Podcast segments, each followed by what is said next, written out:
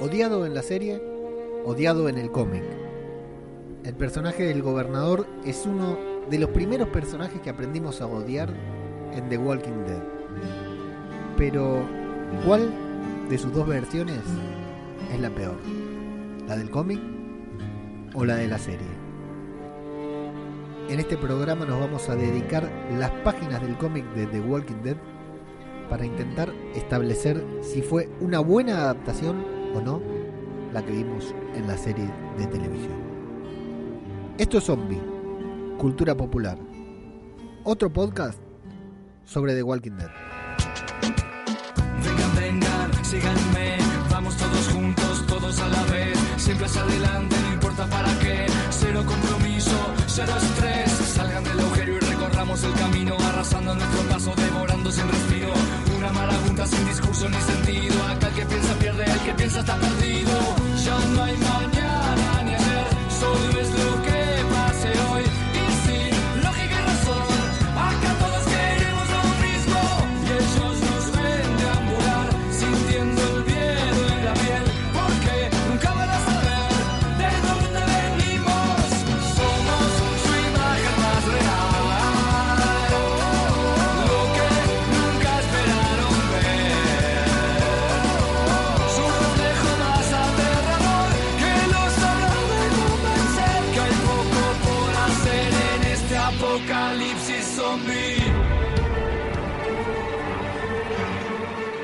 amigos?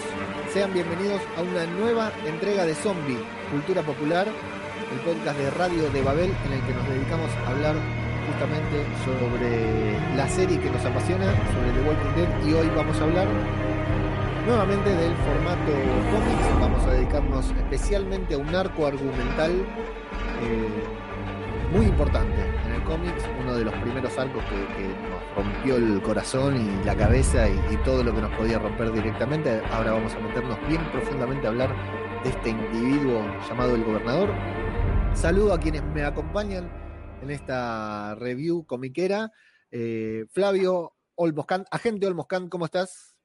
¿Cómo va? ¿Todo bien? ¿Ustedes? Bien, muy bien. Y saludo desde el otro hemisferio a nuestro querido Soa. ¿Cómo estás, Soa? Muy buena, encantado de estar aquí otra vez con vosotros para darle caña a esto. Ahí está. Se nos fue postergando, pedimos disculpas, ahí estaba David de todo de Zombie, que prácticamente hace las veces de manager de Zombie Cultura Popular, me dice, vamos que hay que hacer tal cosa, vamos que hay que hacer tal otra, que me decía, el, el fin de semana pasado me dijo, eh, ah, tenés que hacer el, el podcast, el especial de cómics, porque si no, eh, lo vas a dejar ahí tirado a Soa, y le digo, para que Soa se fue, se fue de paseo, le digo, si no ya lo estaríamos grabando, le digo. Eh, se nos fue dilatando por, por una cosa o por otra. Eh, estás de regreso en España, Soa. Sí, por fin. ¿Con- ¿Contento? ¿Conforme? Muy contento, tenía muchas ganas de estar aquí otra vez. Y ya, bueno, por fin lo hemos conseguido. Muy bien. ¿En qué, ¿En qué lugar estás puntualmente? Pues el pueblo se llama Isla Cristina, es, una, es un pueblo de la ciudad de Huelva que está en la región de Andalucía, que es donde está muy pegado al sur de Portugal. Bien, bien, bien, bien. ¿Y en qué fase están? Pues aquí la verdad que está todo más o menos normalizado. Seguimos usando las mascarillas, pero no hemos tenido aquí grandes cosas. Aquí, eh, justamente en este pueblo, la, infe- la infección no, o sea, creo que nada más que le afectó a una persona del pueblo y porque trabajaba en el hospital. Ajá, mirá, mirá vos, de ciudadano ilustre, ¿no? A esta altura, ese. Bien. Fabio, ahí en Canning. Canning, No ¿no? sé qué- sí, pero no sé en qué fase estamos, acá es un quilombo. Acá de un rato estás en fase Sí, 3, no, después es un quilombo. 4, después No 1, pusieron- menos 2. Sí. Pero aparte, empezamos a subir y bajar de fase y tenemos el pico ahí eh, estallado. Digamos, lo- los números más altos que nunca empezamos a subir de fase. Es un fiel reflejo de, de este sitio en el que, en el que vivimos, ¿no? Las fases son la, la fase de Gloria Carrá. Vamos a 03, dejar de lado. 03. Sí. Tenemos eh, algo de delay. Eh, tengo que agradecer, bueno, porque si no se enoja, el señor Pliskel Misterios de Misión de Audaces de aquí huele a muerto, que fue el primero que empezó a utilizar el StreamYard. Y de todas las transmisiones que vos ves, está la constante, está cualquier podcast day, el que sea que está emitiendo a través de StreamYard, no sé cómo hace, aparece Plisken dice, hey viejo, están con StreamYard, que lo, lo propusimos nosotros. Así que Plisken también el, el agradecimiento de haber descubierto esta forma tan práctica pa- para transmitir en directo. El que está escuchando podcast, esto le chupa un huevo, pero bueno, es importante que sepan que estamos emitiendo a través de directamente por YouTube. Eh, no vamos a tener ni la presentación ni las cosas que tuvimos el, podcast pasado, que tampoco salieron tan bien, pero no las vamos a tener porque aparte estoy con un inconveniente técnico, que estoy con computadora eh, prestada porque a mí se me rompió el cargador, así que vamos a hacer directamente la review sin demasiados lujos como quise hacerla, salió tan por tramas en esta ocasión para no ir número a número para ver si lo, logramos hacerlo menos tedioso. Si en esta no nos sale, quiere decir que los tediosos somos nosotros, pero vamos a, a- a intentar hacerlo un poquitito más dinámico y fundamentalmente que no como la, última vez. Eh, saludar antes de comenzar con esta review de cómics a toda la gente que nos sigue en arroba zombicultura en Twitter, en zombicultura popular en Instagram, que nos sigue en Telegram, en t.me barra zombicultura popular también allí.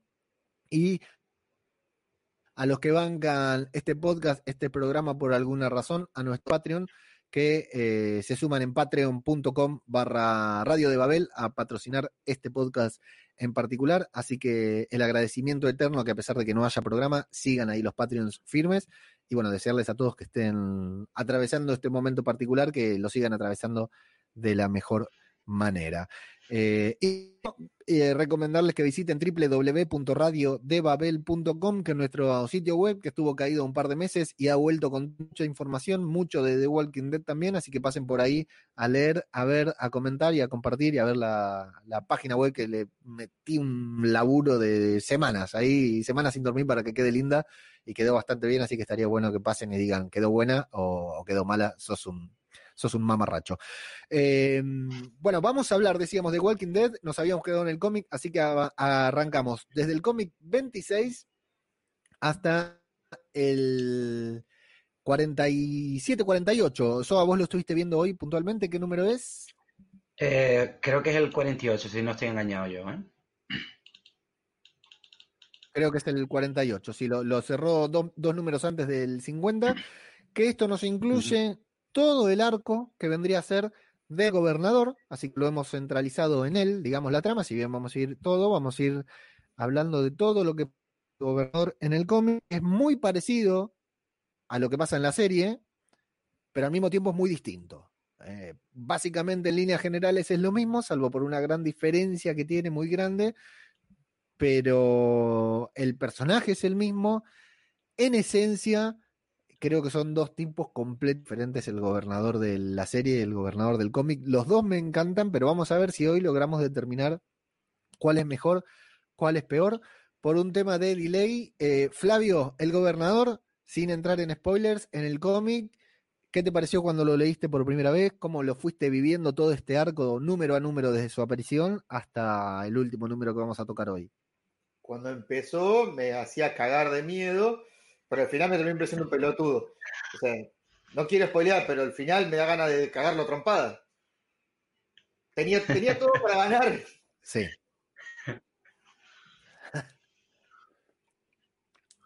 Sí, totalmente. Soa, a vos, eh, ¿cuáles fueron tus impresiones la primera vez que las iba, lo ibas leyendo? Pues la verdad que a mí nunca me gustó mucho el personaje. Eh, ya veía que tenía algo así oscuro detrás y eso, por- porque bueno, ya estábamos informados de ello. Pero sí que me sorprendió bastante lo mamón que puede llegar a ser y, y eso fue de, lo, de las cosas que para mí es lo mejor del personaje. Que claro, que al final, luego cuando la gente ya lo vea bien, eh, la competición que se puede tener con, con otros personajes, con otros villanos más adelante, que, que es bastante, es bastante duro. Así es, sí, sí, totalmente. Eh, creo que la principal virtud que tiene el gobernador es que es el primero, porque hasta venía con. No tenía un villano. El villano era, era el virus, la, la, la situación por la que tenían que atravesar los protagonistas. Y acá nos encontramos por primera vez con una persona que eh, se va a ensañar con los protagonistas, los va a buscar, va a querer eh, eh, vencerlos, derrotarlos, eliminar, dominarlos, lo que fue. creo que la principal ventaja que tiene el gobernador para convertirse en un villano de antología en el cómic es que fue el primero que vimos, que no, no conocíamos otro villano y para el momento fue bastante extremo. Y Flavio, con el gobernador de la serie, con este personaje interpretado, yo creo que de manera magistral, y ya doy mi primera opinión, por David, David Morrissey. En comparación, me gusta más eh, el personaje de la serie eh, por la personalidad que tiene con respecto a la del cómic. O sea, las, cosas que no me gusta del cómic, del personaje del cómic, el personaje de la serie no las tiene, pero también era un personaje que me parece que por la forma que, termina se desaprovecha un poco. Me pareció igual de los mejores villanos de la serie. Bien. ¿Y Soa? David Morrissey, el gobernador en la serie.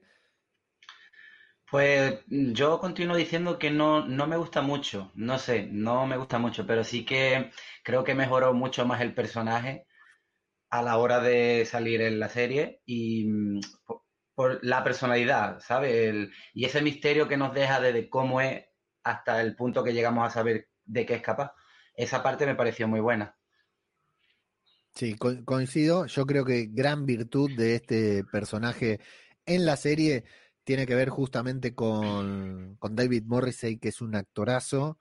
Y bueno, ya el que está, el que está escuchando esto ya sabe que, estamos hablando de, del gobernador de la serie, ya debe haber visto, eh, creo que la, postergada batalla final entre Rick en, en la serie de The Walking Dead, creo que tiene una interpretación por parte de, David Morrison que es maravillosa. A mí en la serie, luego lo vamos a hablar, todo el discurso que da ahí en la prisión cara a cara con Rick, tanto de Andrew Lincoln como de David Morrissey, fue una de las más tensas que pude experimentar en viendo The Walking Dead. Bueno, después hubo otras muchos peores, ¿no?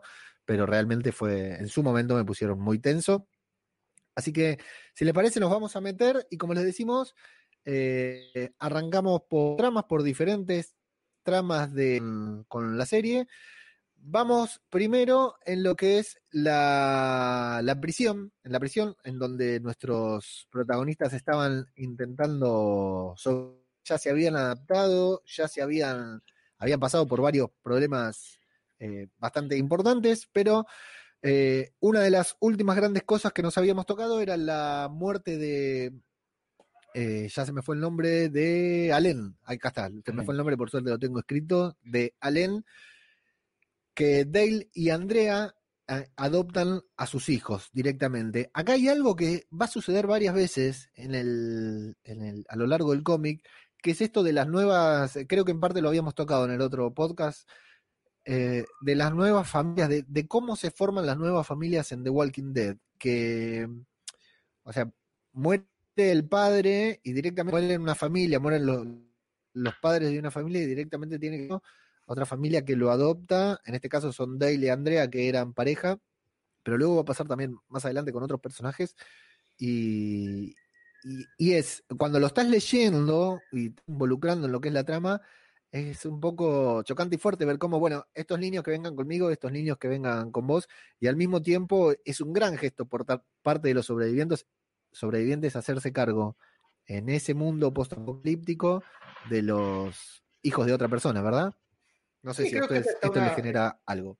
Es una cuestión evolutiva de, los animales. O sea, si, los, si un animal, por, la general, por lo general, sobre todo los mamíferos, se encuentra un cachorro de su misma especie que queda huérfano, más que todas las hembras van a tratar de protegerlo por una cuestión de la perpetuidad de la especie. O sea, saben que si los, los niños, los cachorros se mueren, la especie se acaba. Entonces es una cuestión hasta evolutiva de cuidar a los niños, cuidar a los menores.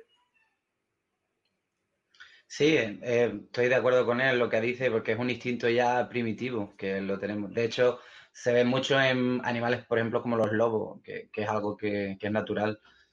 Y claro, en este, en este punto, ¿no? En, la, serie, en la serie, el cómic, bueno, que claro, es como esa normalidad nueva que ellos deben de tener y cómo van a sobrevivir. Entonces, vaya que se entiende, se entiende bastante bien que lo hacen por ese humanismo ¿no? de los niños, porque son pequeños y, fuera parte de porque tienen que sobrevivir, tienen que seguir adelante. Bien, y, también destaco mucho esta, esta exploración que hace Kirkman con eh, The Walking Dead en el cómic, cómo va, eh, llega a estos puntos de, lo que hace la naturaleza, como ustedes dicen, ¿no? Algo muy primitivo, cómo llega a estos puntos de, lo que haría el ser humano, de cómo, cómo llega a imaginarse bien en perspectiva cómo sería la vida postapocalíptica en esta situación, ¿no? Eh, mm. eh, por otra parte, acá en la prisión la tenemos a Andrea justamente que entrena porque está preocupada de que si no regresan los tres, los tres que se fueron, eh, nos habíamos quedado con un helicóptero, un helicóptero que, apareció, que lo vieron algunos nomás, los que estaban en, el estacionamiento, y salieron como locos Rick, Millón y Glenn a, ver el helicóptero porque hacía rato que no se veía vida, no saben si son militares o qué. Y Andrea dice, bueno, si no vuelven, porque convivimos con esto de que la gente puede desaparecer, eh, morir de un día para el otro, eh, alguien puede atacar la prisión, así que está entrenando ella, preparándose eh, fundamentalmente por lo que es disparar, similar a la Andrea del cómic, digamos, pero un poco más en profundidad. Y de la prisión, para, a esta altura voy a destacar también los problemas que tenemos entre Carol y Lori, que son prácticamente anecdóticos, a Carol la teníamos emparejada con, con Tyrese, pero fue engañada eh, cuando apareció Millón en la prisión. Y no quedó bien, Carol, ¿no? No quedó bien, que tiene una hija a cargo, que es Sofía, y está ahí que va y viene con, con Lori, que se le ocurre besarla en la boca. Luego, más adelante, pero lo vamos a decir ahora como para resumir, le va a proponer casamiento a Lori, o sea, casarse con ella y con Rick. Es una cosa muy descolocada todo lo, lo de Carol es casi gracioso en el momento en que lo vamos leyendo hasta que termina en algo eh, en algo importante, ¿no? No lo vamos a mencionar ahora, pero eh, cómo lo iban viviendo. Lori le agarra manía, claro, cada vez que se le acercaba la miraba con cara de orto, era una situación ya de piel lo que había pasado entre ellos. E, es otra de estas cosas que, que también eh, ellos están en cierta manera condenados a convivir, a coexistir a estar ahí adentro, a sobrevivir juntos. Eh, en, la vida normal es Lori es una eh, no se le hubiera acercado más a Carol y punto. Y acá, sin embargo, están condenados a, convivir, a coexistir y, todo. Así que es, es, muy compleja la situación que, que se genera. Y nos vamos a Woodbury porque tenemos a, a estos muchachos que se van a Glenn, a, a Millón y a Rick, yendo tras el helicóptero a ver qué pasa. Eh, lo intentan alcanzar con un auto, con, en auto por una carretera, pero bueno, se tienen que bajar e ir a, pie. Van con el traje de asalto, Rick y Glenn, con ese traje de asalto que vimos en, tanto en la serie como en el cómic que se habían encontrado. Y al llegar al helicóptero, continúan las similitudes con lo que es el, la serie, ¿no? Pero lo van adaptando, como en la serie lo fueron adaptando. Se encuentran con que alguien llegó antes que ellos al helicóptero y siguen el rastro hasta Woodbury. Lo bueno acá, porque nosotros vamos resumiendo tramas que unen varios números de cómics. Lo bueno de esto que siempre son, no recuerdo si The Walking Dead tiene veintipico páginas, veintipico de páginas los cómics, cómo nos van dando la información, todo esto que nosotros vamos narrando de a poquito. Son 24, sí. Mm. Cómo nos van dando la información de a, de a poquito. Y me gusta mucho acá Millón cuando les, ella estuvo mucho tiempo sola, estuvo mucho tiempo caminando con los caminantes, junto a los caminantes, y sabe, aunque ellos están caminando lo más bien, dice, no, los caminantes nos vienen siguiendo. Eh, es cuestión de tiempo para que nos alcancen. Se están agrupando, vienen por atrás y en algún momento nos van a agarrar a todos por sorpresa, digamos, no importa cuándo, en algún momento nos van a alcanzar. Me pareció genial esa observación de, de Millón. Y ahí vemos a, vamos a llegar a Woodbury, en donde vamos a conocer a Martínez, a el gobernador. Eh, vamos a ver a Woodbury en su esplendor y eh, descubrimos la historia de los del helicóptero que se volvieron unos tras otros, que estaban refugiados en un canal de televisión. Eh, como siempre, se fueron volviendo locos y se volvieron unos contra otros. Esto se los muestra el propio gobernador. Tarda muy poquito en mostrar la hilacha el gobernador, ¿no? Tarda muy poquito, no como en la serie, tardamos muy poco en conocer al verdadero gobernador, Flavio. Sí, sí, es cuestión de páginas, ¿eh? O sea, termina un número y dices, ah, qué Sí. copado, y arranca el siguiente y dices, no, ¿a dónde cayeron? ¿En manos de quién están? Sí. Eh, Soa, ¿cómo lo viviste en comparación con la presentación del gobernador en la serie? ¿Qué, cómo, qué te pareció esta presentación hasta acá de- del gobernador de Wood, este esplendor de Woodbury y todo?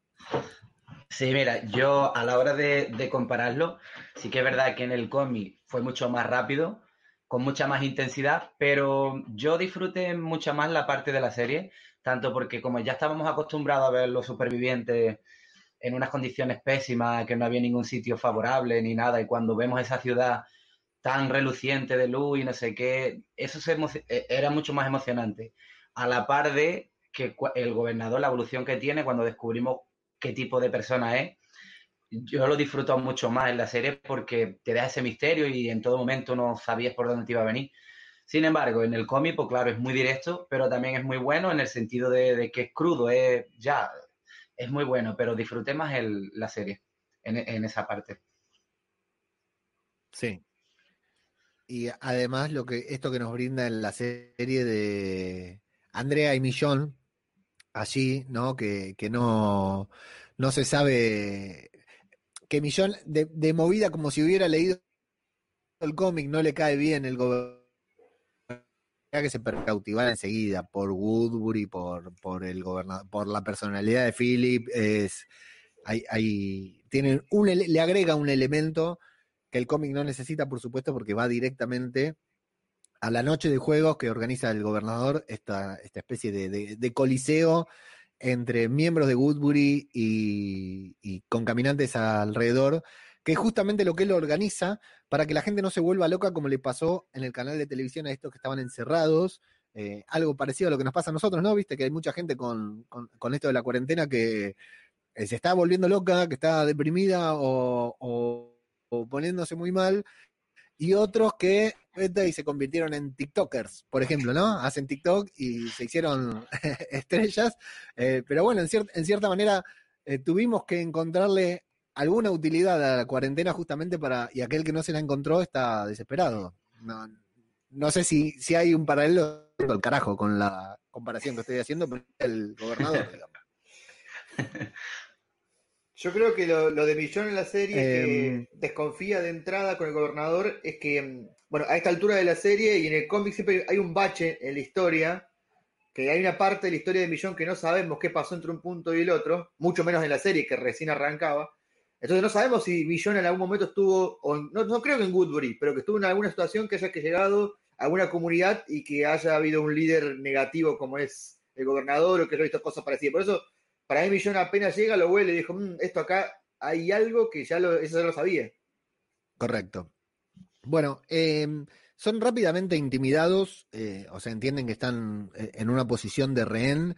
El gobernador quiere saber dónde están, de dónde vienen. Dice, no traen ni una botellita de agua, así que están por acá cerca, están en algún lugar, están limpios, están bañados. Enseguida le saca la ficha el tipo, bastante inteligente parece hasta acá.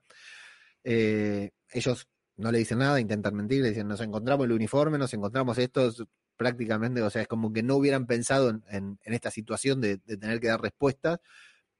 Eh, es súper amenazante para con Rick.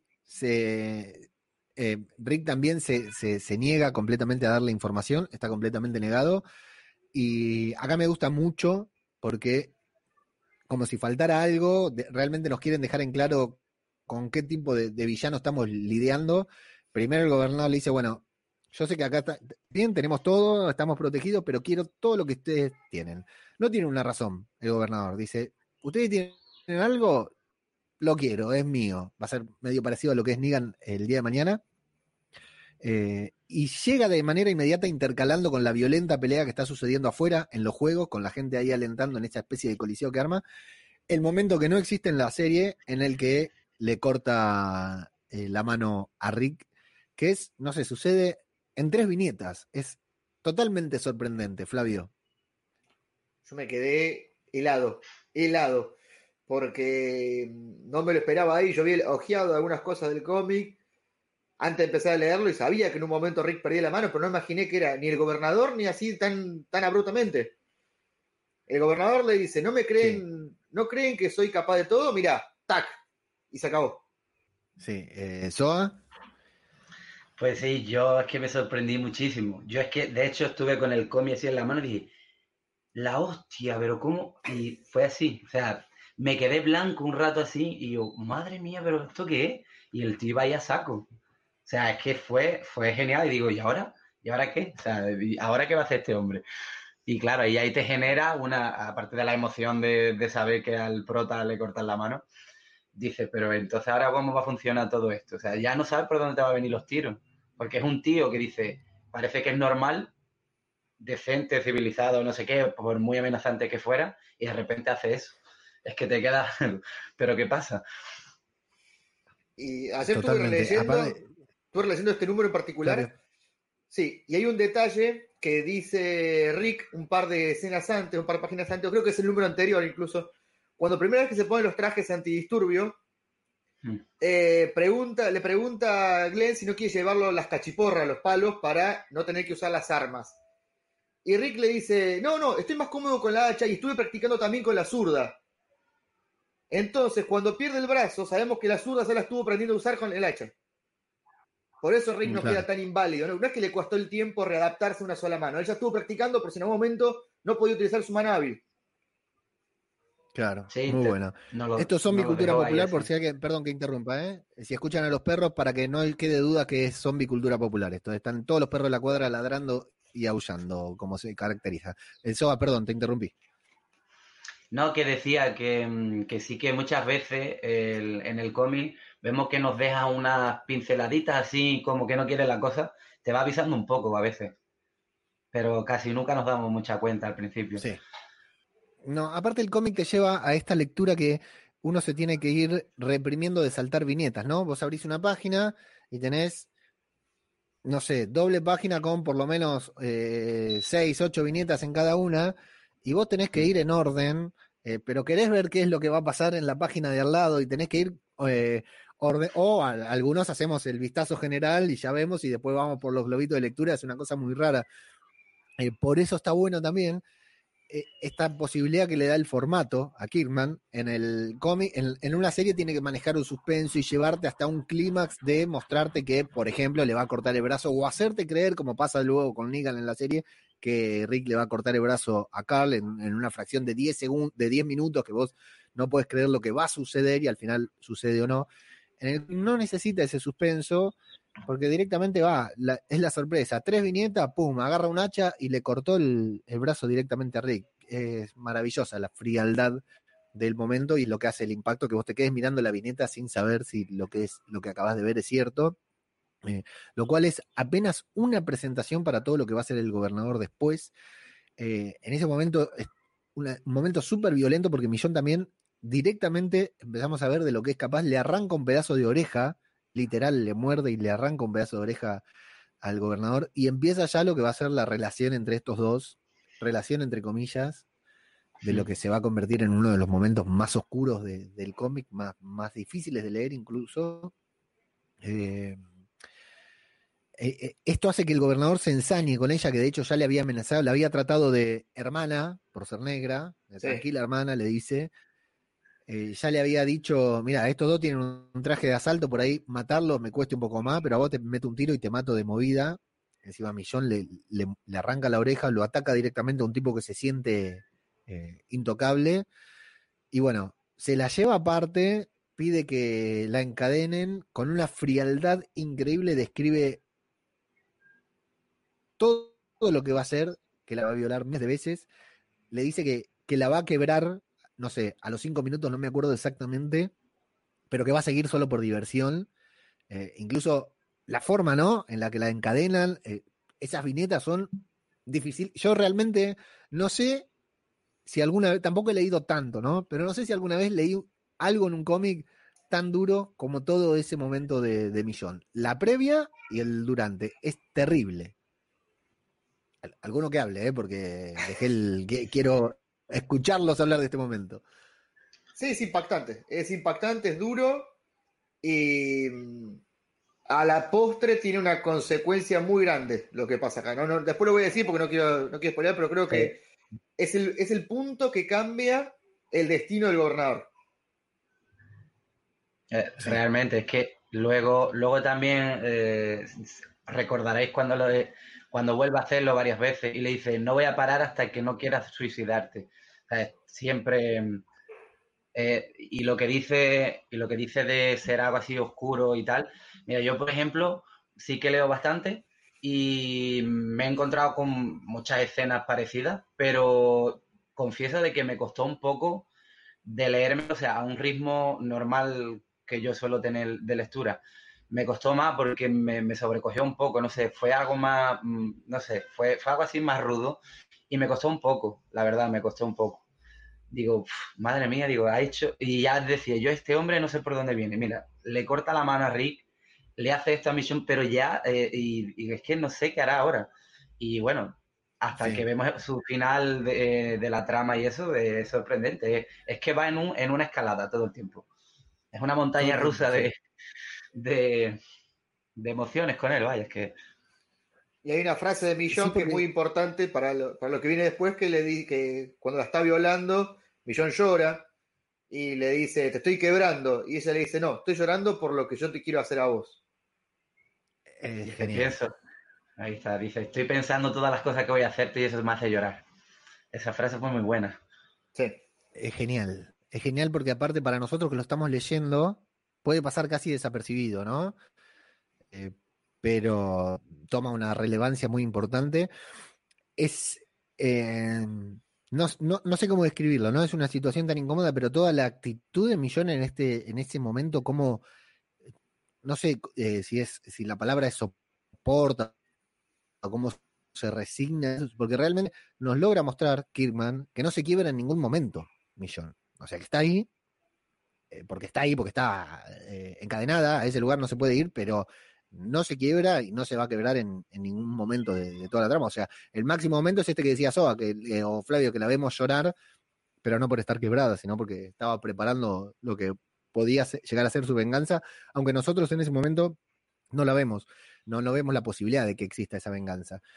Y a mí me sorprende mucho porque es violento, sumamente agresivo, por supuesto, ¿no? Violento, pero creo que psicológicamente es peor. O sea, incluso lleva a Glenn en un momento. O sea, tiene tres torturas distintas el tipo. A Rick le corta la mano y lo tiene ahí. A Millón, bueno, hace todo lo impensado. Y a Glenn, que es un, pollito mojado, lo lleva ahí al lado para que escuche, para que escuche exactamente todo lo que él está haciendo. Es una perversidad sorprendente la de Kirkman al escribir este, esta fase, ¿no? Yo no sé si recuerdo mal, que en la serie eh, la que estaba en el lugar de Millón era Maggie. Era Maggie, eso es lo que va a comentar ahora también, sí. Y no sé si llega a violarla, pero al menos la manosea, la hace desnudar y que Glenn escuche todo lo que está pasando. Simplemente le hace sacarse la remera.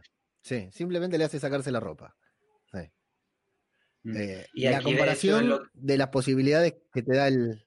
dime, Soa, dime que, esto, eh, la parte donde sale Glenn, ¿no? que está en la habitación al lado, y es Maggie, esto es lo que hace que el, personaje, en este momento de la trama concreto, en comparación con el cómic, ya es aquí donde la serie es totalmente diferente, ya siempre. A partir de esta saga, digamos, ya todo es diferente, porque el primer, la primera diferencia es que no era Michonne, era Maggie quien estaba, y esto hace a, a Glenn revelarse tanto que estaba atado, ¿no? Era en una silla, la llega a partir. Una escena excelente, una escena que me encantó. quiere, vaya, es de las escenas que ese actor eh, la interpretó muy, bien. Y porque siempre Glenn era como muy pasivo, ¿no? Era como el que salía a correr, a buscar las cosas, y nunca lo vimos en acción, por así decirlo. Y aquí es donde él intentaba hacerlo, porque claro, no iba a dejar que violase a Maggie. Y, y bueno, esa, esa diferencia sí que la vi muy enriquecedora en la serie. Sí, Sí, y de todas maneras no había forma de que la serie replique algo como esta trama del cómic. O sea, esto solo se podía dar en el cómic, ni siquiera una película. Ni siquiera una película podía tener una de, este tipo, ¿no? Apuntada a un público popular, podía tener eh, algo tan impactante como lo que sucede con Millón a lo largo de este momento del cómic. Eh, a Rick lo vemos convaleciente, eh, conocemos al médico que entendemos que está obligado también, como un rehén, muy parecido también a, lo que pasa en la serie. Em, le dice que, bueno, vuelve el gobernador a verlo a Rick, le dice, vos no te voy a torturar porque vos sos fuerte, vos no me vas a dar nada, por más que yo te torture, ya te corté una mano, te puedo hacer lo que quiera, pero vos a mí no me vas a dar ninguna información, así que te voy a usar como para que bajes a, la arena y a divertir a los demás. Y sí, está muy bien, muy pillo cuando le dice eh, que ya sabe lo de la prisión, lo cual nos puede hacer entender a nosotros que Glenn se lo dijo, eh, pero claro, lo había descifrado y se tiró el lance ahí y le salió bien eh, automáticamente por la cara de Rick porque se, preocupó. Mientras nos muestran. Es más, le dice, eh, tu, amigo, el, tu amigo, el, no sé si le dijo el asiático, el coreano, me dijo lo de la prisión. Claro. Y Rick no lo puede disimular. Ahí con todo lo que estaba reprimiendo la información, en ese momento no lo pudo disimular. Y mientras tanto, a nosotros nos muestran a alguien con el traje de asalto que parece ser Glenn, al menos para mí, que está corriendo hacia o desde la prisión. Eh, nos hacen creer que es Glenn, que confesó lo de la prisión, que lo dejaron salir, que está volviendo corriendo, pero está Iris que los está buscando afuera, ¿verdad? Bien, bien hecho también en, el cómic para engañar. Tuve que, cuando leí eso, tuve que volver varias páginas para atrás, volver para adelante y volver porque no entendía, hasta que entendí que me estuvieron engañando con que el que no corría no era Glenn. Y, si os dais cuenta, utilizan mucho, utilizan mucho la parte donde Glenn aparece para confundir siempre. Tanto en esto del traje corriendo, como por ejemplo cuando está en una habitación aparte, que está diciéndole cosas a, a Michonne para, ver si le sacaba algo más y lo, lo quiebra él también hace varias cosas el autor que siempre hay como un toque de engaño cuando aparece este personaje. Y yo ya lo noté, creo que fue también el número 15 o así, hacía algo parecido también. Es como a mí ya me da una pista claro. con lo de Glenn que siempre, de hecho hasta que llegamos a la trama, bueno, a la trama de Negan y eso, lo vuelven a hacer un par de veces. Claro, y lo explotaron al máximo en la serie con la escena del contenedor cuando nos hicieron creer que había muerto. Ve, exactamente Los golpes más bajos en la serie. Ahí está, es que utiliza mucho a Glenn para, hacer ese tipo de engaño, no, no entiendo por qué. Sí, sí, es cierto, es cierto. Bueno, ahí se crea una especie de, ahí en ese cuarto de hospital donde está Rick recuperándose, se crea una especie de, de vínculo entre el doctor Stevens, eh, Alice, que es su ayudante también, que parecen buenas personas, Martínez, que también se presenta como buena persona, se sorprende incluso de que a Rick le hayan cortado la mano y todo, como se escandaliza, y bueno, justamente Rick que está ahí.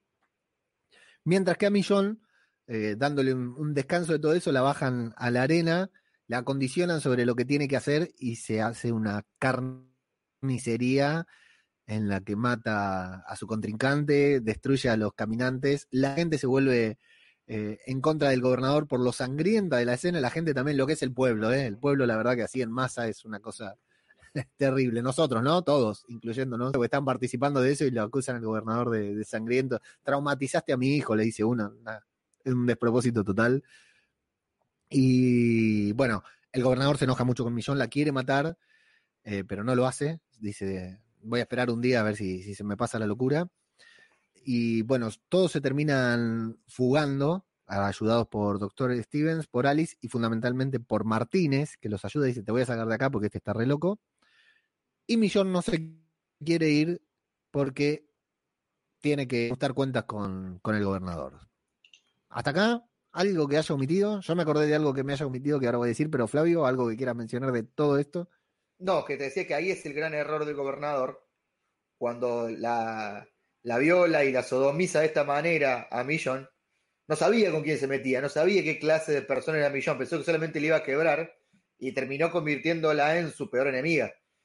Cuando si quieren escapar y Millón le dice, dice, yo no me voy a escapar, yo, me, yo tengo que saldar cuentas con el gobernador, ahí él, ahí él cava su propia tumba, él ahí comete el error porque dos veces tuvo la posibilidad de matarla, al principio cuando la, toma secuestrada, después que la viola y después cuando hace la carnicería que hace en la arena, ahí no la mata y dejó libre al peor cabo suelto que tenía.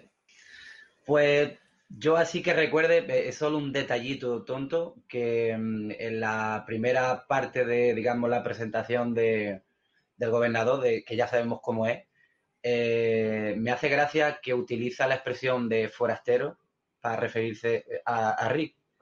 Y cuando le cuenta las cosas que hacen y que tienen una arena y que tienen zombies y que tal, y luego, claro, dice, entonces, ¿cómo hacéis y tal? Y dice que los, que los alimenta, y dice, ¿y de qué los alimentáis? Y dice, de forastero. Y, y, ese cierre fue muy chulo, fue, digo, wow, madre mía, este tío es un cabrón, ¿eh? Y eso, eso fue un detalle que me, que me pareció Sí. bastante bueno. Sí, hay otra cosa que estábamos omitiendo Sí. también, Eh, que él tiene la, el zombie de la hijita, igual que en la serie, Mm. en su departamento, Sí, a Penny. eh, y le traía comida y cuando la carne no estaba fresca no la quería comer. Y en un momento dice algo que es totalmente asqueroso, que dice, no, no, yo te entiendo que no te gusta la carne fresca, yo la probé y tampoco me gustó, y cruda tampoco, o sea, que él también probó carne humana, o sea, a ese punto llega el gobernador. De hecho, yo tenía Sí. justamente eso apuntado de, de decir en qué momento le dio a este hombre por experimentar tal cosa. O sea, digo, pero es que, digo, este hombre es que es una caja de sorpresa, este hombre. Y no sé, me pareció muy curioso, es que Bien. un tío que tiene alimentos y todo, que haga esto. Sí, lo que no mencionamos es eh, que están las peceras con las cabezas también. Lo tenía anotado en el otro guion que había hecho antes, pero en este se ve que lo omití, que ese momento aparece igual que en el cómic, eh, igual que en la serie, perdón, solo que creo que son más peceras las que tiene. Está totalmente desquiciado. Y hace un chiste que es No buenísimo. No sé si alguno de los Sale dos... 57. Claro, 57. son. hace un chiste que es buenísimo porque los tiene 57. puestos tipo, tipo televisor, dice 57 canales y todos les pasa lo mismo, dice. Y son todas las cabecitas. Sí, Exacto. es muy bueno. Sí, es muy bueno. Eh, no sé si alguno de ustedes tuvo la posibilidad de leer el libro, la novela, es- esto que, que Kirkman se pone a escribir y es un crack total. Eh, tendría, George Martin, George R.R. Martin tendría que aprender de Kirkman, ¿viste? Porque este, otra que terminar, empieza a escribir y escribe, no para. Hay un Mm. libro que sacó sobre el gobernador, no recuerdo si es uno o dos, eh, contando la historia de- del gobernador, que yo lo empecé a leer, pero lo abandoné en, el, en ese libro, en el principio por lo menos está Penny, está viva, tal vez esto de probar la, la carne venga de, de- de esos libros, de esas historias particulares, individuales del gobernador. No sé si alguno pudo leer o algo. Yo no he llegado a leerla porque no, nunca me gustó mucho el personaje y no me generó interés. Y no, Claro. no lo leí. Yo, yo le, voy a entrar. Tiene una narrativa bastante dinámica. Como libro, la verdad que es bastante, escribe muy bien, Kirkman también, y, pero bueno, no leí porque lo tenía en un formato, lo, lo tenía que leer en el celular en aquel momento y me estaba rompiendo la vista y al final lo terminé abandonando. Bueno, eh, nos vamos al número 33, que acá sí me quiero detener puntualmente porque es un número importante, es el encuentro del gobernador con Millón mientras todos se fugan. Eh, ella irrumpe en, su casa, en el departamento en el que vive, eh, y tengo punto a punto todo lo que pasa en el cómic, lo voy a mencionar y luego lo vamos desarrollando. O sea, en este número sí me detengo en particular, que es el número 33, que es impactante.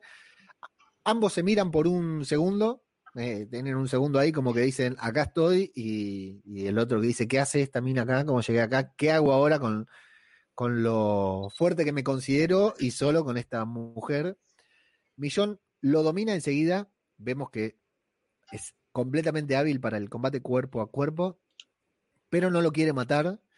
Eh, en un momento ella, él logra dominarla, pero ella se defiende mordiéndolo nuevamente de manera sangrienta en el cuello. Me encanta esto que, el tipo diga, no puede ser, me mordió otra vez. O sea, ella lo, muerde violentamente. Eh, lo, lo tiene ahí a punto, lo puede matar, pero no lo mata, lo desmaya. Al despertar, nos encontramos con que está atado igual que como ella, como él la ató a ella. Y bueno, eh, para que tengo que mirar de reojo porque andaban los nenes por acá, no están, así que lo puedo decir tranquilamente. Le clavó, eh, como decimos acá, eh, la pija, como dicen en España, la polla en una tabla, literal. Lo va a torturar con varios alimentos. Vemos que tiene alicates, sopletes, una cuchillo, pero comienza con el taladro y le taladra el hombro, porque sí. Le saca un par de unitas.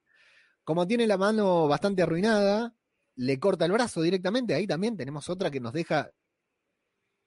O sea, ya como si de algo de todo esto no fuera sorprendente. Le corta el brazo, dice, ah, esta mano la tenés arruinada, se lo corta, le cauteriza la herida inmediatamente con el soplete. Y cuando el gobernador se despierta, porque por todo esto, por supuesto, se durmió, se desmayó, le saca la cuchara del culo. Es maravilloso. Flavio. Y con la cuchara le arranca el ojo, como para completar. Exactamente. Es que con la misma cuchara luego le quita el ojo. Con la cuchara oliendo a, a culo. Yo no entiendo cómo no se murió en infección el gobernador. Se tenía que haber infectado entero ahí, con todo lo que le hizo. Es Sí. tremendo. Y bueno, y hay un detalle que es espectacular, que mientras él va haciendo todo con cara de mala y todo, va llorando, tal cual lo que dijo Sí. cuando él la estaba violando. Estoy llorando por lo que te voy a hacer, no por lo que me estás haciendo. Y se lo hizo. Pues es que es genial cuando le desgarra el ano con, con la cuchara. Es un poco. Y, y claro, aquí también vemos que, vaya, que lo que dijo fue lo que hizo. O sea, que además que se ve que es un personaje muy fuerte, a pesar de todo lo que le están haciendo siempre o por lo que ha pasado, que nunca lo sabemos, ¿no? Hasta llegar a un cierto punto. Pero es que este personaje es que es genial. O sea, es capaz, es capaz de hacerlo. Sí, eh, la escena es tan eh, pesada, tan morbosa como lo fue eh, con la tortura de Millón, tal vez más, pero bueno, en esto mientras lo vamos leyendo, a mí me pasaba también que decía, uy, esto no sé si, si lo quiero ver, esta viñeta de una cuchara en el culo, y después sacándole el ojo con la cuchara es dema- demasiado, es demasiado hasta para mí, eh, pero tenemos esa sed de revancha también, ¿no? Este ser de que le está dando lo que se merece, pero nos toma completamente desprevenidos porque no imaginábamos una cosa así. Eh, bueno, llora, como decíamos, vienen a rescatar al gobernador, empiezan a golpear la puerta por, por la fuga, en realidad vienen a avisarle la fuga. Así que bueno, toma dos decisiones rápidas, Millón, porque se tiene que ir de ahí. Primero, le corta la pija, que la tenía atada, o la polla, que la tenía atada ahí a una tabla. Y después le suelta a Penny, le suelta a la nena para que se encargue de, los dos tipos. Eh, y bueno, se va caminando, se va caminando y se encuentra con, con los suyos en el helicóptero. Todo esto, todo esto pasa nada más que en el número 33. Es un número que realmente te deja sin aliento, eh, Flavio, ¿no? De los mejores de la serie, de los mejores de la historia del cómic. Sí, Que, que es muy bueno, Sí, sí. eh, es que esa parte es cosa increíble. Eh, Soa, Sí, bueno, y luego sucede una cosa que... bien. que Eh, me- bueno, se encuentran todos. Sí, Sí, bueno, se ha, se ha escuchado ahí. Que, que iba a decir que, mm, que hace una cosa que me hace mucha gracia, que ella lo suele hacer bastante, es de hacerse la loca. Luego cuando hablan con ella le preguntan, ¿qué? ¿Has matado al gobernador? Y dice que no sabe de qué está hablando, que ella lo que quiere es llegar a casa. Ella hace como que... Y siempre se lo traga todo. Él no cuenta lo de la violación y, y todo ese tipo de cosas. Una tía muy fuerte pasa por en medio de todo y hace que, que no, que no, que, que no quiero saber de nada, yo quiero llegar a casa. Y es una cosa que, que en fin, Sí. que como personaje... eh, sí, sí, es, muy fuerte y, eh, la, hace muy particular también. La hace un personaje muy diferente a cualquier otro personaje. Si bien todos tienen sus características, Millón es muy particular.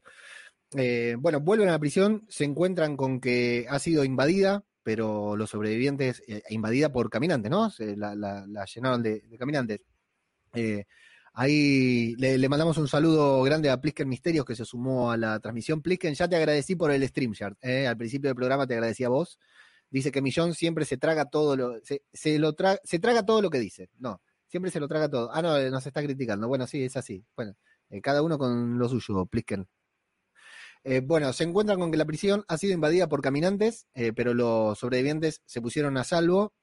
La vuelven a limpiar, se encuentran con que, bueno, junto con ellos se había fugado Martínez. Eh, mientras están limpiando la prisión y todo, se encuentran con que Martínez no está, ha desaparecido.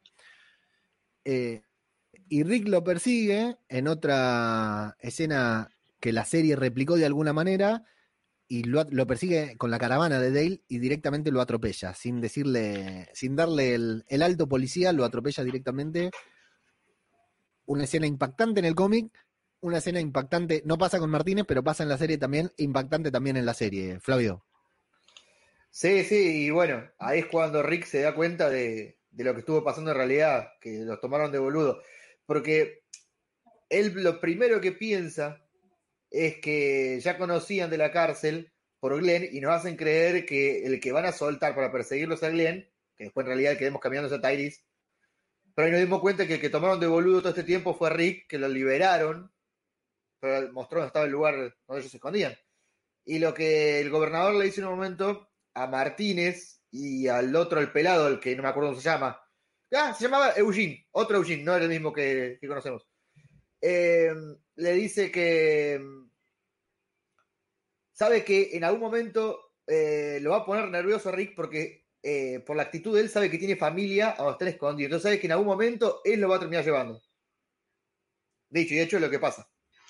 Sí, ahí destacar el, el engaño tan bueno que, que hicieron con, con, el personaje de Martínez, que, o sea, nos la coló a todo el mundo. O sea, todo el mundo pensamos que, que sí, que le ayudaba, que iba, que tal, aunque creo que no deja del todo claro de si al final lo que él intenta hacer cuando vuelve para avisar al gobernador, si es tal cual del que él se lo haya mandado o no.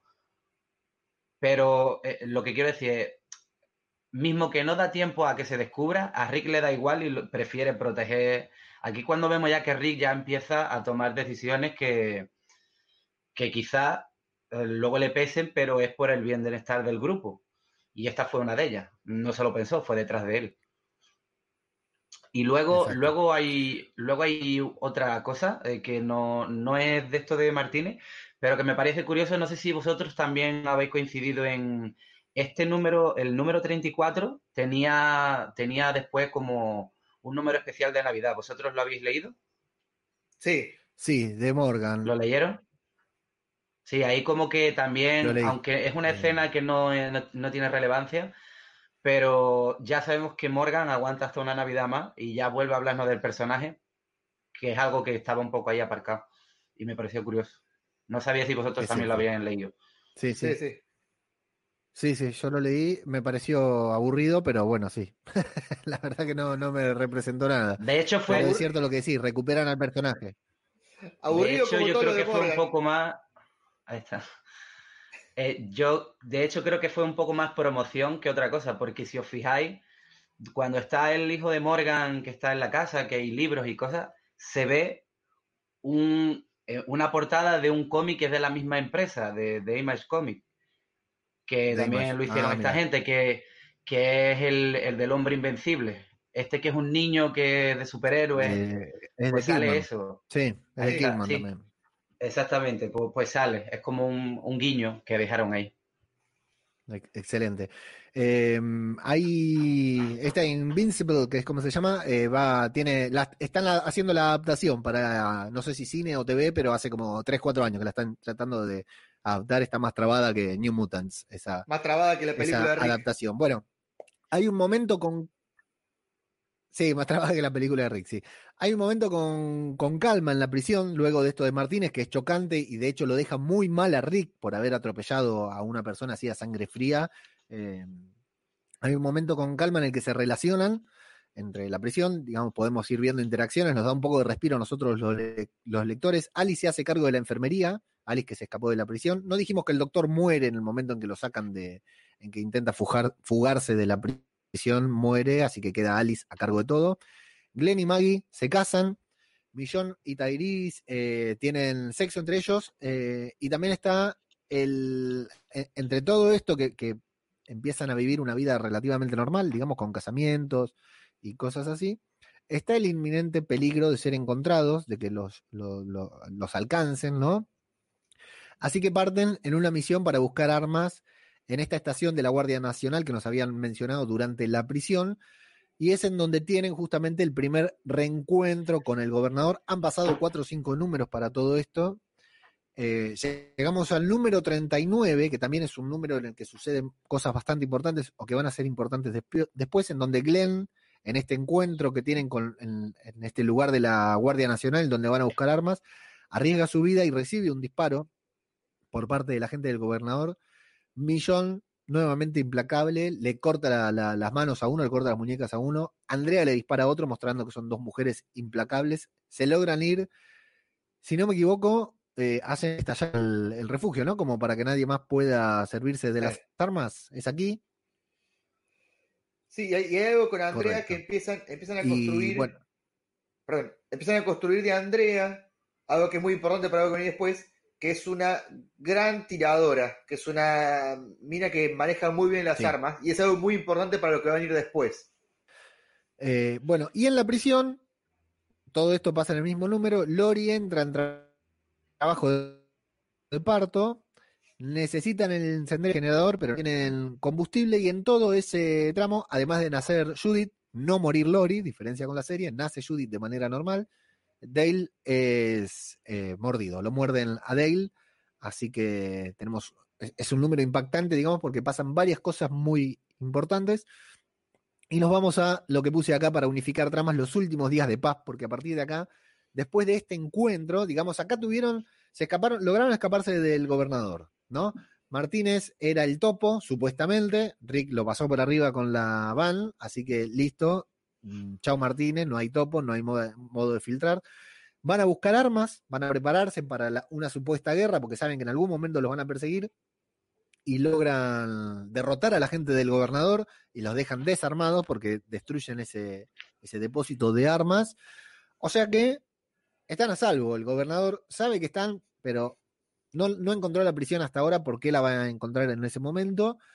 Y eh, ellos están armados y preparados, esperando el ataque. Entonces se da esto de lo que puse como últimos días de paz, en donde a Dale le cortan la pierna y sobrevive, logran hacer que sobreviva, hacen la, la gran Herschel, lo que le pasa a Herschel en la serie le pasa a Dale aquí, pero Perdón, está muy porque- entre que es viejo, sí, Allen muere porque lo muerden, le cortan la pierna y no sobrevive. Entonces Correcto. Dale le pide a Rick, que le había cortado la pierna, y dijo, vos ya lo hiciste una vez, animate a hacerlo de nuevo, si no me voy a morir igual. Y ahora tienen éxito. sí, exacto, exacto, también en parte porque está Alice para Claro. ayudarlos, ¿no? Que tiene otra experiencia. Eh, Dale, viejo, cojo, horrengo, se preocupa mucho por Tyrese, que es negro, musculoso, y está muy de cerca con, con Andrea todo el tiempo, los vemos ahí. Tenemos muchos momentos de interacción entre los, los personajes que parece que la- el cómic hubiera cambiado totalmente. Eh, hay mucha paz, hay mucha di- diversión. Eh, no obstante, todo el tiempo dejan caer esta sensación de peligro inminente, este momento de que en cualquier momento van a ser sorprendidos. Eh, Herschel se dedica al cultivo y van viento en popa, tienen un- unos cultivos ahí a, a tope, digamos, que están con una, con una cosecha espectacular. Y hay un detalle muy importante que a mí me gusta mucho en este tramo, que es el razonamiento de Carl, a quien en la serie conocimos como un niño, en la serie, en el cómic, digo, como un niño inmaduro, como un niño eh, caprichoso, que se alegra porque Judith, su hermana, nunca va a conocer el mundo anterior y al no, no saber cómo era el mundo antes, eh, no lo va a extrañar, no lo va a añorar y va a estar preparado para, para vivir en este mundo, tal como lo que pasa en la serie ahora lo piensa Carl eh, siendo un niño que nos empieza a mostrar acá, creo que por pr- primera vez, su madurez, ¿no? Claro, ahí tiene, tiene varios comportamientos conforme va avanzando la, mm, la trama, de eh, que el propio niño el, deja a, los- a los adultos de boca abierta por, la, por las cosas que dice, por, por- por el razonamiento que tiene. Y la preocupación que le genera eh, en la unión familiar y todo esto, porque no sé si recordáis, que fue unos capítulos antes, eh, que hasta le pregunta a Tyrese si cree que el padre, o sea, que si él le agrada a su padre, y dice, ¿pero por qué? Dice, no, porque como siempre se va, es como que se culpa, como que si hace algo mal como niño, y esa es una de las preocupaciones que él tiene. Y que hasta luego incluso es el propio niño que consuela a su madre, a Lori, diciéndole que no se preocupe porque Rick siempre vuelve. Y Sí. que es fuerte y que y, y es gracioso porque mismo que él se preocupa, luego es el niño el que hace ver a, a los adultos también todo esto. Y, es curioso. Sí. O sea, como la voz del niño es la que el- la única que razona dentro de, de, de esa, de esa situación. Sí, sí, en esta. En Empieza a este convertirse arco en un personaje muy importante, Flavio. Sí, en este arco argumental empieza a dejar la niñez, eh, Carl, empieza a, a crecer y lo que hablábamos de hasta qué número termina esta saga, bueno, Después de esto vienen dos números de transición, que ahí es el quiebre ya de la, la niñez a, a, ser una persona adulta de Carl. Ese es el punto. Eh, estamos viendo la transición. Cuando termine esta saga, ya dejó de ser un niño. Pasa algo que lo hace dejar de ser un niño. Sí. Totalmente. Bueno, el calor acá, así como habíamos dicho en el programa anterior que el frío era un protagonista del cómic, el calor comienza a ser protagonista, se, se, se siente, te hace sentir las páginas, los dibujos, eh, te hace sentir el calor de, de, lo, del ambiente en el que están viviendo, ¿no? Eh, Alice empieza a, que, a, querer experimentar con caminantes. Me gusta esta búsqueda científica que se retome, ¿no? El tema de, de experimentar con caminantes, de ver eh, eh, qué pasa con ellos, aunque a Rick no le llama mucho la atención, pero termina accediendo.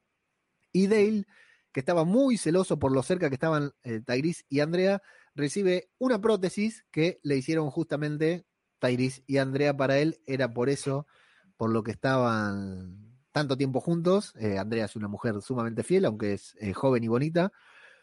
Y tenemos el gran momento de Carol que creo que es una joyita de, este cómic, a mí por lo menos cuando lo leí por primera vez me hizo tirar la historieta a la mierda. ¿Qué te pareció ese momentazo de Carol eh, Soa? Pues la verdad es que, es, una, es, que creo que es lo que más puedo destacar, tanto del personaje como de, de, la saga en sí. O sea, la gran diferencia que tenemos de una Carol de la serie a la del cómic es totalmente brutal, o sea, es que es enorme, es una diferencia bárbara. Y, y, justamente en el, o sea, vemos cómo, cómo al final, eh, vemos como que no es tan fuerte a, eh, a comparación a la Carol de, de, la serie. Si os fijáis bien, en el momento que habla del padre de Sofía, vimos que en la serie, porque era un hombre que siempre le pegaba y era una mujer que no era capaz de rebelarse ni nada, ella cuenta aquí en el cómic que su marido le pegó solo un par de veces, que se casó con él solo por miedo a quedarse sola y poco más, no se sabe más nada. Es como que la mujer es medio normal, pero aquí vemos que con todo lo que ha pasado, que ya la cabeza se le empieza a ir un poco, que ni siquiera piensa en Sofía, que es una cosa que en la serie es totalmente al contrario.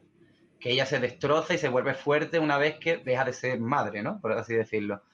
Y bueno, y ese final que le da, que incluso se acuesta con el hijo pequeño de Herschel, Billy era, ¿verdad?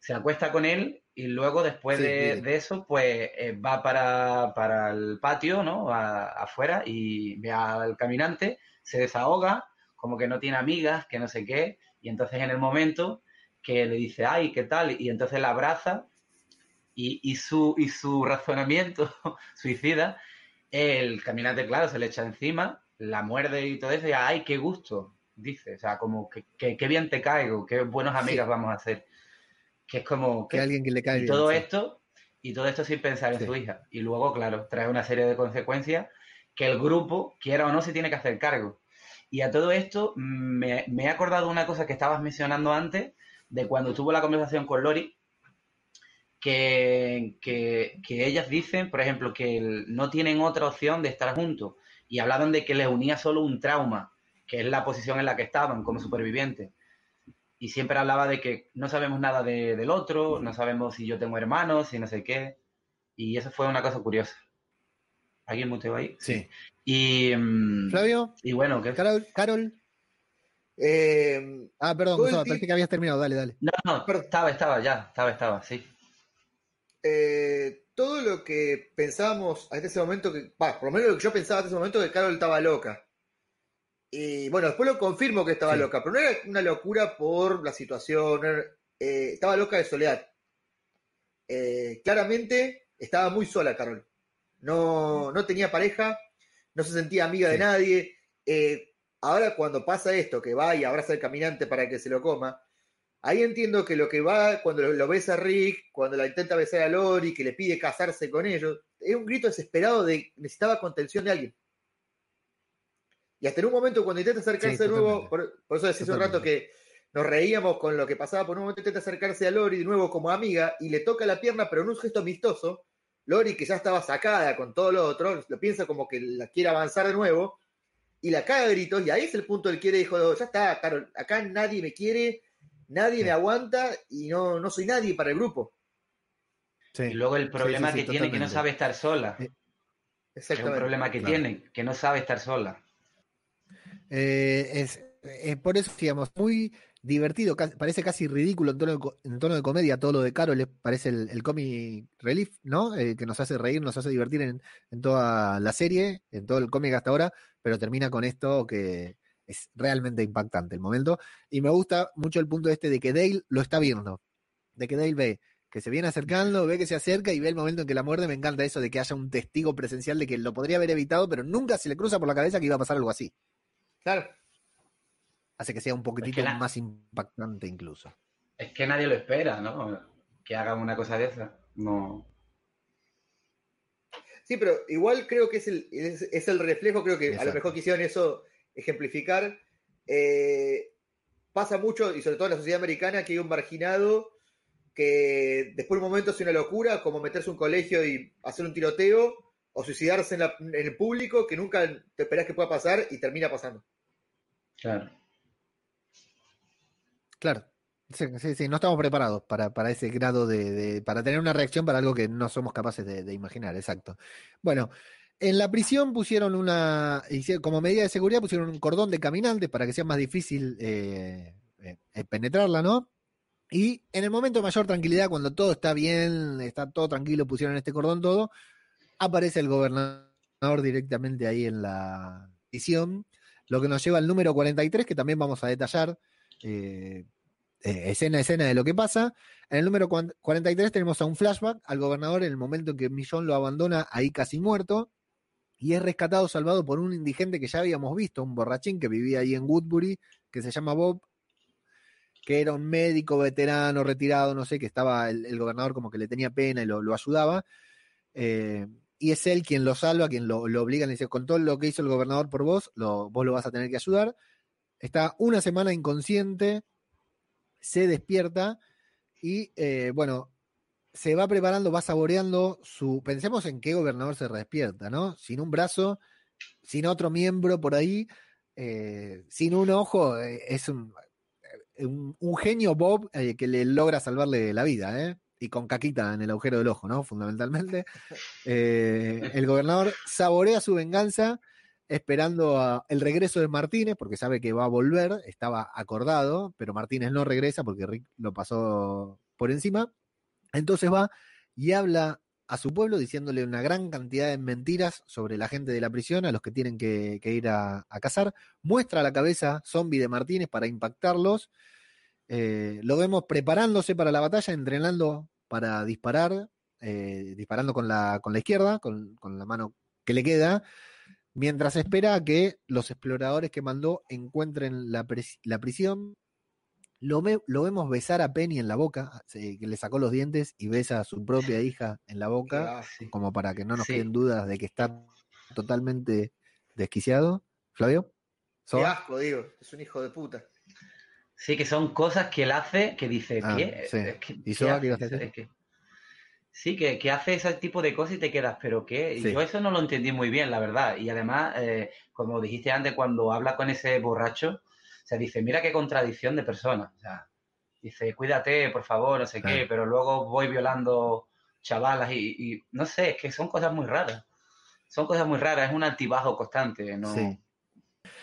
A, mí esto de, Penny, de la hija, este momento en que le da, no, no dicen nada, ¿no? Pero ya lo hemos visto tan desquiciado, eh, le da un beso en la boca, ¿no? Y vemos que le sacó los dientes, me llevó a pensar cualquier cosa del gobernador con su propia hija. Cualquier, no hay nada. La verdad que el cómic no te dice nada, pero me llevó a pensar que puede ser capaz de cualquier cosa para con su propia hija zombie, digamos, en, ese punto, ¿no? A ese punto estamos llegando de, de lucurar, pero es, es totalmente un desquiciado total, digamos, no tiene parámetro, no hay forma de, ponerlo en ningún grupo, digamos, está totalmente loco. Sí, que, la, eh, relación. Bueno, lo que descubren. Sí. Perdón, la relación de, él con su hija zombie está mucho más desarrollada y más profundamente desarrollada en la serie que en el cómic. En serie. Hmm. Exacto. De hecho, también dejan entrever en La serie es un padre dolido por la muerte de su hija, acá no. Y luego parece como que dejan ver de que el gobernador en un principio fue buena persona, pero empezó a ser un cabrón desde que la niña muere, o algo así dejaron entender, creo.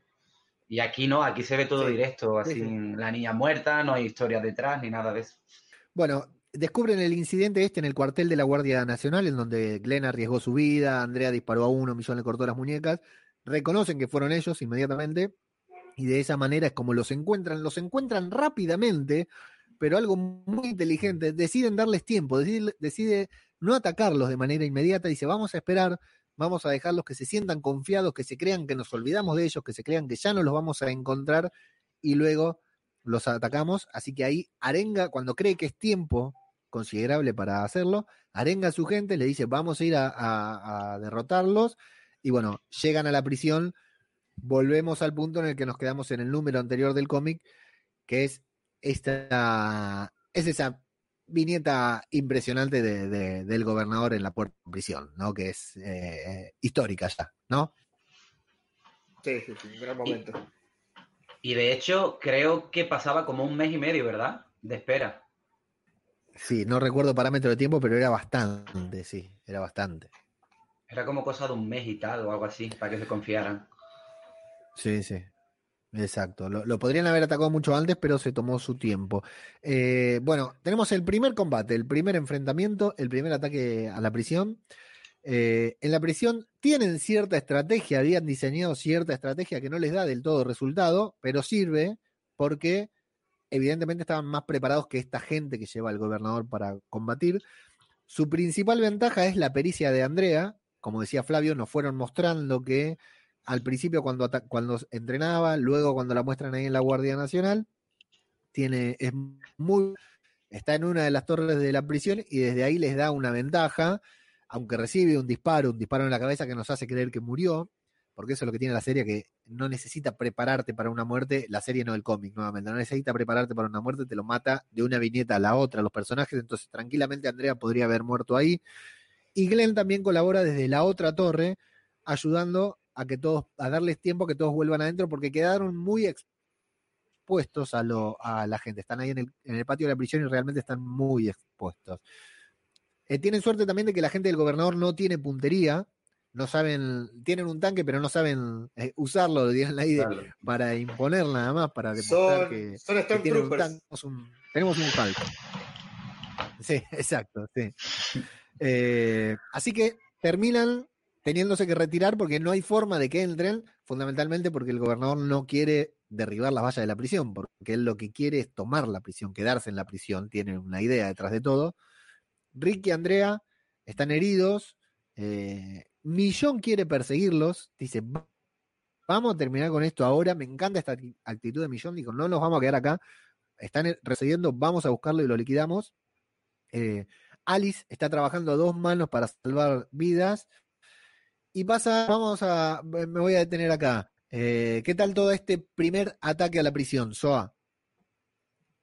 O sea, es, raro el, tema de, las repeticiones que hay de, de enfrentamientos. Es una cosa que...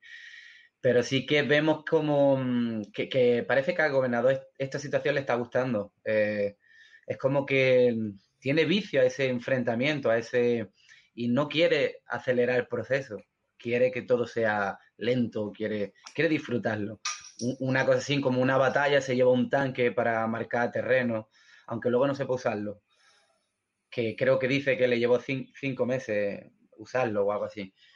Y, sí, aprender y bueno, a manejarlo, sí. sí. Y que es un poco como se dice en España de medir picha, ¿no? Eh, que está todo el tiempo mm, a ver quién la tiene más grande.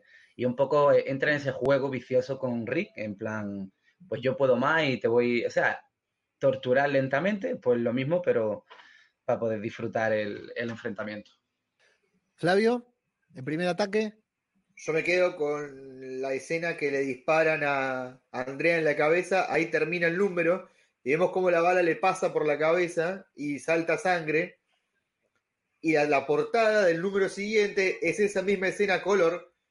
Y cuando abrimos la página, no, le rozó pero está tan bien dibujado que parecía Exacto. que la bala le atravesó la cabeza, pero no.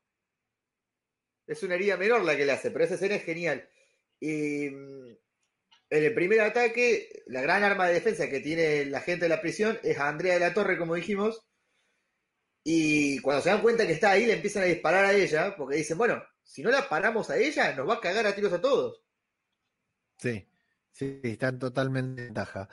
Eh, bueno, luego de todo esto decíamos, Alice está ahí salvando vidas, eh, Millón lo quiere perseguir, Dale y em, Rick y, y Andrea están heridos, y sucede que Dale, Andrea, Glenn y Maggie deciden abandonar la prisión. Primero parece que se van Dale y Andrea nada más, pero luego Glenn y Maggie deciden irse también. Eh, yo coincido completamente con Dale, Andrea, Glenn y Maggie. Flavio Soa, yo para la verdad que era una está bien que estaban en ventaja, pero la verdad que quedarme para una guerra tarde o temprano iban a conseguir otro lugar y los iban a ataque. ¿Vos, Flavio, qué te pareció esto de que decían irse? Eh, para mí lo que hicieron acá es un Planet Hulk y lo voy a explicar porque la rompió tanto en el primer combate Andrea que necesitaban sacar al factor Andrea que hubiera que desbalanceaba tanto la guerra de la escena. Entonces, ¿qué hacemos con Andrea? Porque si vuelven a atacar la prisión, la ponemos a Andrea de nuevo en la torre, los caga a tiro a todos y siempre va a ser el mismo círculo. Sacamos a Andrea, al factor Andrea de este punto, y la guerra queda más pareja. Eh, y lo de Maggie y Glenn tiene un punto de que ellos estaban empezando a buscar un, un hijo empezaron a, fantasear con la idea de un embarazo en base al, nacimiento de, de, Judy.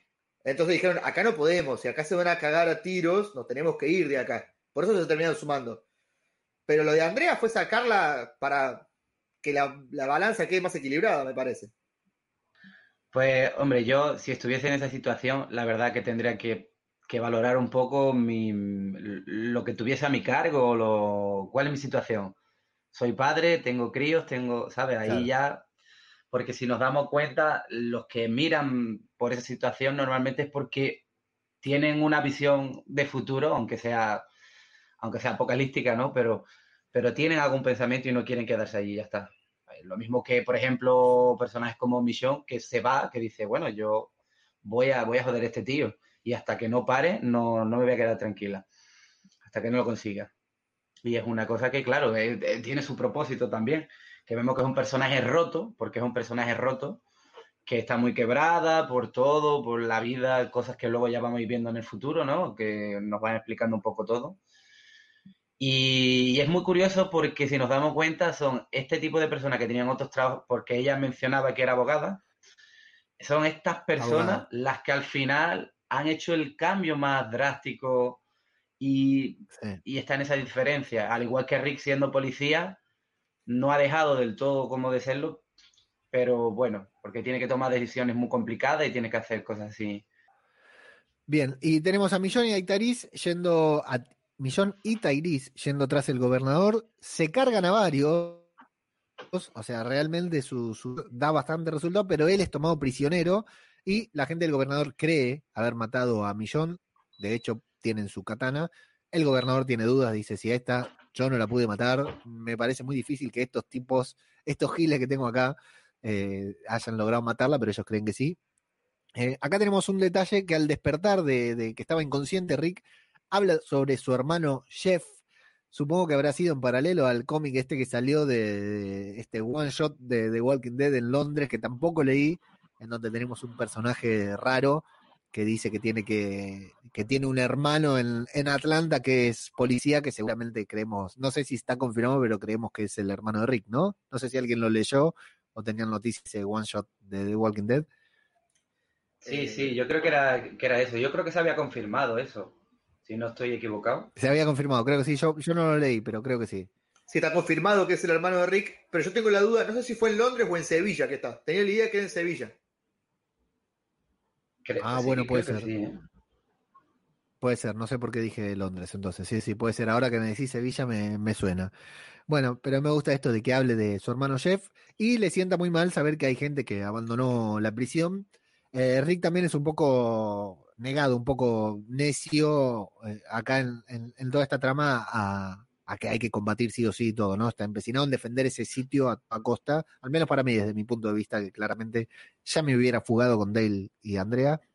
Eh, vamos a ver varias escenas de esas que en una serie o película suelen tener música emocionante eh, para hacernos saber que estamos preparándonos para una gran batalla. O sea, en el cómic no tienen música, pero tenemos varias escenas de esas en las que un padre saluda a su hijo. Eh, tenemos, bueno, eh, preparan un plan de escape. Primero Rick le da su arma a Carl, digamos, dándole esto que dice Flavio, que lo va convirtiendo en que ya deja de ser niño y ya puede portar un arma.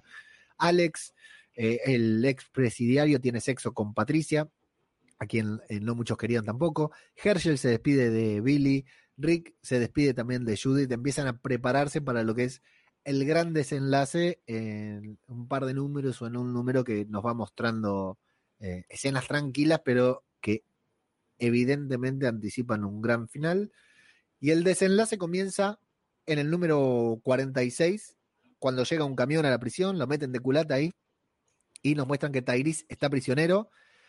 Eh, en un momento súper violento y sorprendente también con un personaje que en el cómic es un auténtico crack, le cortan la cabeza, o sea, hacen la gran Herschel, vuelvo a decir, le cortan la cabeza a Tyrese, pero después de ese accionar que entran así como diciendo, loco, acá venimos, ábranlo porque le cortamos la cabeza, ah, no nos abren, le cortamos la cabeza y le cortan la cabeza en varios, no de una solo saque, sino tal como hace el gobernador en la serie con Herschel, vuelven a escaparse porque recién le, le meten tres o cuatro disparos y se van de ahí, son sumamente cobardes o ineficientes, no sé cómo mencionarlo, Soa. Di, perdón, se me ha cortado, no, no he escuchado lo último. Esta tendencia que tienen de atacar e irse, entrar así a lo grande, como que el plan era, ah. bueno, le vamos a cortar la cabeza a Tyrese y, nos van a abrir la puerta. Bueno, no le cortaron la cabeza y tienen que escaparse porque los empiezan a cagar a tiro otra vez, digamos. Es, es, un ir y venir constante, de, de, avanzar a tener que retroceder. Sí, sí, eso era un poco lo que antes estaba diciendo, de ese vaivén, ¿no? De ahora sí, ahora para adelante, atrás. Y es curioso, ¿no? Eh, ante esta amenaza. Luego también vemos que, aquí los personajes se los despachan muy rápido. Y nos sorprende por eso. O sea, coge, le corta la cabeza y eso. Y, pero sí, eh, yo me quedé un poco igual, ¿eh? Que digo, bueno, ahora están así y ahora, claro, los quieren coser a tiro. Están ya hartos. Quieren, quieren ya eh, quitar todo esto del medio.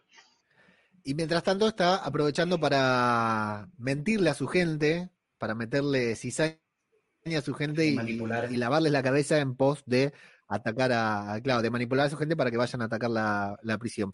Flavio, esto de, ir y venir. Yo lo veo hasta como un punto estratégico de asedio, el hecho de decir, sabes que estoy afuera, sabes que te puedo atacar en cualquier momento, pero te ataco de a poquito y vuelvo. Te ataco de a poquito, en algún momento sé que no va a parar más la situación, pero de a poquito lo va tratando de quebrar y no funciona. Porque básicamente lo que quiere hacer es quebrarlo y no le funciona. sí yo lo veo mucho también. Bueno, eh, voy a avanzar. Eh, en todo este retroceso, en, esta retirada, Millón lo intercepta. Eh, al gobernador mata a varios de ellos. El, gobernador es herido por fuego amigo. O sea, Millón entra y, le da bastante a la gente. Vuelven a, a atacar la prisión, matan a Alex, el presidiario. Lo sorprenden con una granada que nuevamente los vuelve a poner en jaque, dice, la puta madre una granada ahí los, desestabiliza porque estaban bien armados con todo esto que se llevaron del cuartel de la Guardia Nacional. Y aparece Andrea en un momento sorprendente, la vemos a Andrea así de la nada, parada arriba de, la van, disparando desde afuera. El, el gobernador no permite que se escapen, su gente se quiere escapar, no permite que se escapen y desesperado termina haciendo lo que no quería hacer, que es derribando las cercas con, el tanque. Eh, yo creo, quería decir, que todo esto, más allá de puede ser una falsa táctica del gobernador, un error en la estrategia o lo que fuera, creo que es una gran táctica por parte de Robert Kirkman, porque lo que nos hace es ver que nuestro grupo, la prisión, es imbatible. Que no importa, ya los atacaron una, dos, tres veces, nos hace creer que en algún momento eh, los van a los van a terminar ganando, van a terminar venciendo la prisión. Lo vamos leyendo, vamos avanzando en los cómics y vamos entendiendo que no los van a lograr dominar jamás. Y sin embargo, eh, bueno, después tendrá su, su, desenlace sorprendente también. Acá Rodrigo Miranda Soler, que está en el chat en YouTube en vivo, dice que el gobernador usa la táctica que los gringos denominan cut and run, eh, cortar y correr. No conozco esa táctica, pero bueno, eh, dice que, es una táctica que, hacen los, los gringos. Eh, yo creo que es una, muy buena herramienta de Kirkman para sorprendernos, para darnos un final más sorprendente y aún más devastador. Em, bueno, comienza el plan de escape. Sí, el plan de escape, porque habían armado un plan de escape, habían puesto un, micro, un bus de, la prisión para escaparse, tal como sucede en la serie también. Eh, primero tenemos ese sorprendente momento en el que Rick se encuentra con Lori encañonada por Alice, eh, que a todos nos, de hecho es el final de un número que a todos nos hace creer que era un topo también, pero bueno, al final no termina siendo. ¿Qué tal esa sorpresa? Eso les iba a preguntar, ¿sí? ¿qué tal esa sorpresa? A mí me dejó boca abierto, la verdad, porque digo, coño, digo, ostras, la tía esta lleva todo el tiempo aquí así mm, y parecía que era un topo también, como Martínez. Y entonces decía, claro, por eso este estaba tan convencido de que lo iba a conseguir todo. Pensé, digo, claro, tenía toda la estrategia hecha y ninguno nos hemos dado cuenta, porque tenía a, la doctora que, a la médico que no resultaba no ser médico, no sé si os acordáis de eso también. Y, mm, y claro, pero luego vemos qué es lo que sucede y, realmente no, no, era nada, era, era un juego, era un juego táctico también. Yo cuando llegué a ese punto dije, uy, ahora entendí todo. Y Flavio, Flavio. Sí, perdón. Yo en ese punto entendí que dije, uy, ahora entiendo todo. Como el gobernador se había dado cuenta que Rick tenía familia. Esto fue lo que imaginé yo le dijo a Alice, busca a la familia y en el momento que lo ataquemos amenazalo para hacerlo quebrar. Y no, era nada que ver al final, pero bueno. Claro, sí, sí, está eh, eh, como nuevamente, ¿no? Como cliffhanger que deja el cómic, la verdad que es una, son una joyita. Acá Rodrigo justamente nos dice que esperaba más de, de, Alice. Dice que él esperaba más de Alice, que pensó que si la habían metido en el grupo, que la habían involucrado en el grupo, que era para hacer algo más. Su trama va a terminar breve. Eh, yo creo que, sigue funcionando como sorpresas de estas que nos da el cómic de, Walking Dead. Y nos vamos al número 48, en el cual la portada ya, ya es eh, sorprendente. 48, eh, ¿estoy bien? Decíamos, el plan de escape es un poco vago, porque Rick le dice, bueno, muchachos, corremos. ¿Sí? Hay que correrle. Estamos acá y corremos hacia el micro. La verdad que supongo que no contaban con el hecho de que eh, el gobernador derribara la cerca, ¿no? Que, siempre contaron con que eso se iba a mantener, por lo cual no iban a estar tan expuestos, porque realmente en el momento en que empiezan a correr quedan muy expuestos. Herschel y Billy corren entre las balas, pero Billy es abatido, lo cual lo termina destruyendo a Herschel en ese mismo momento, pierde automáticamente toda la, la, fe, las ganas de, seguir adelante, de seguir corriendo, pero cosas extrañas porque el hombre que le disparó y que mata a Billy se siente mal y queda devastado por haber matado a Billy también, queda impactado por ese momento. Eh, recordemos que son, no son soldados, ¿no? Es la gente de, Woodbury a la que el gobernador le metió ficha para que vaya eh, a, atacar, ¿no? Entonces se dan estos contrastes de gente atacando que al mismo tiempo no parece tener intenciones de hacerlo.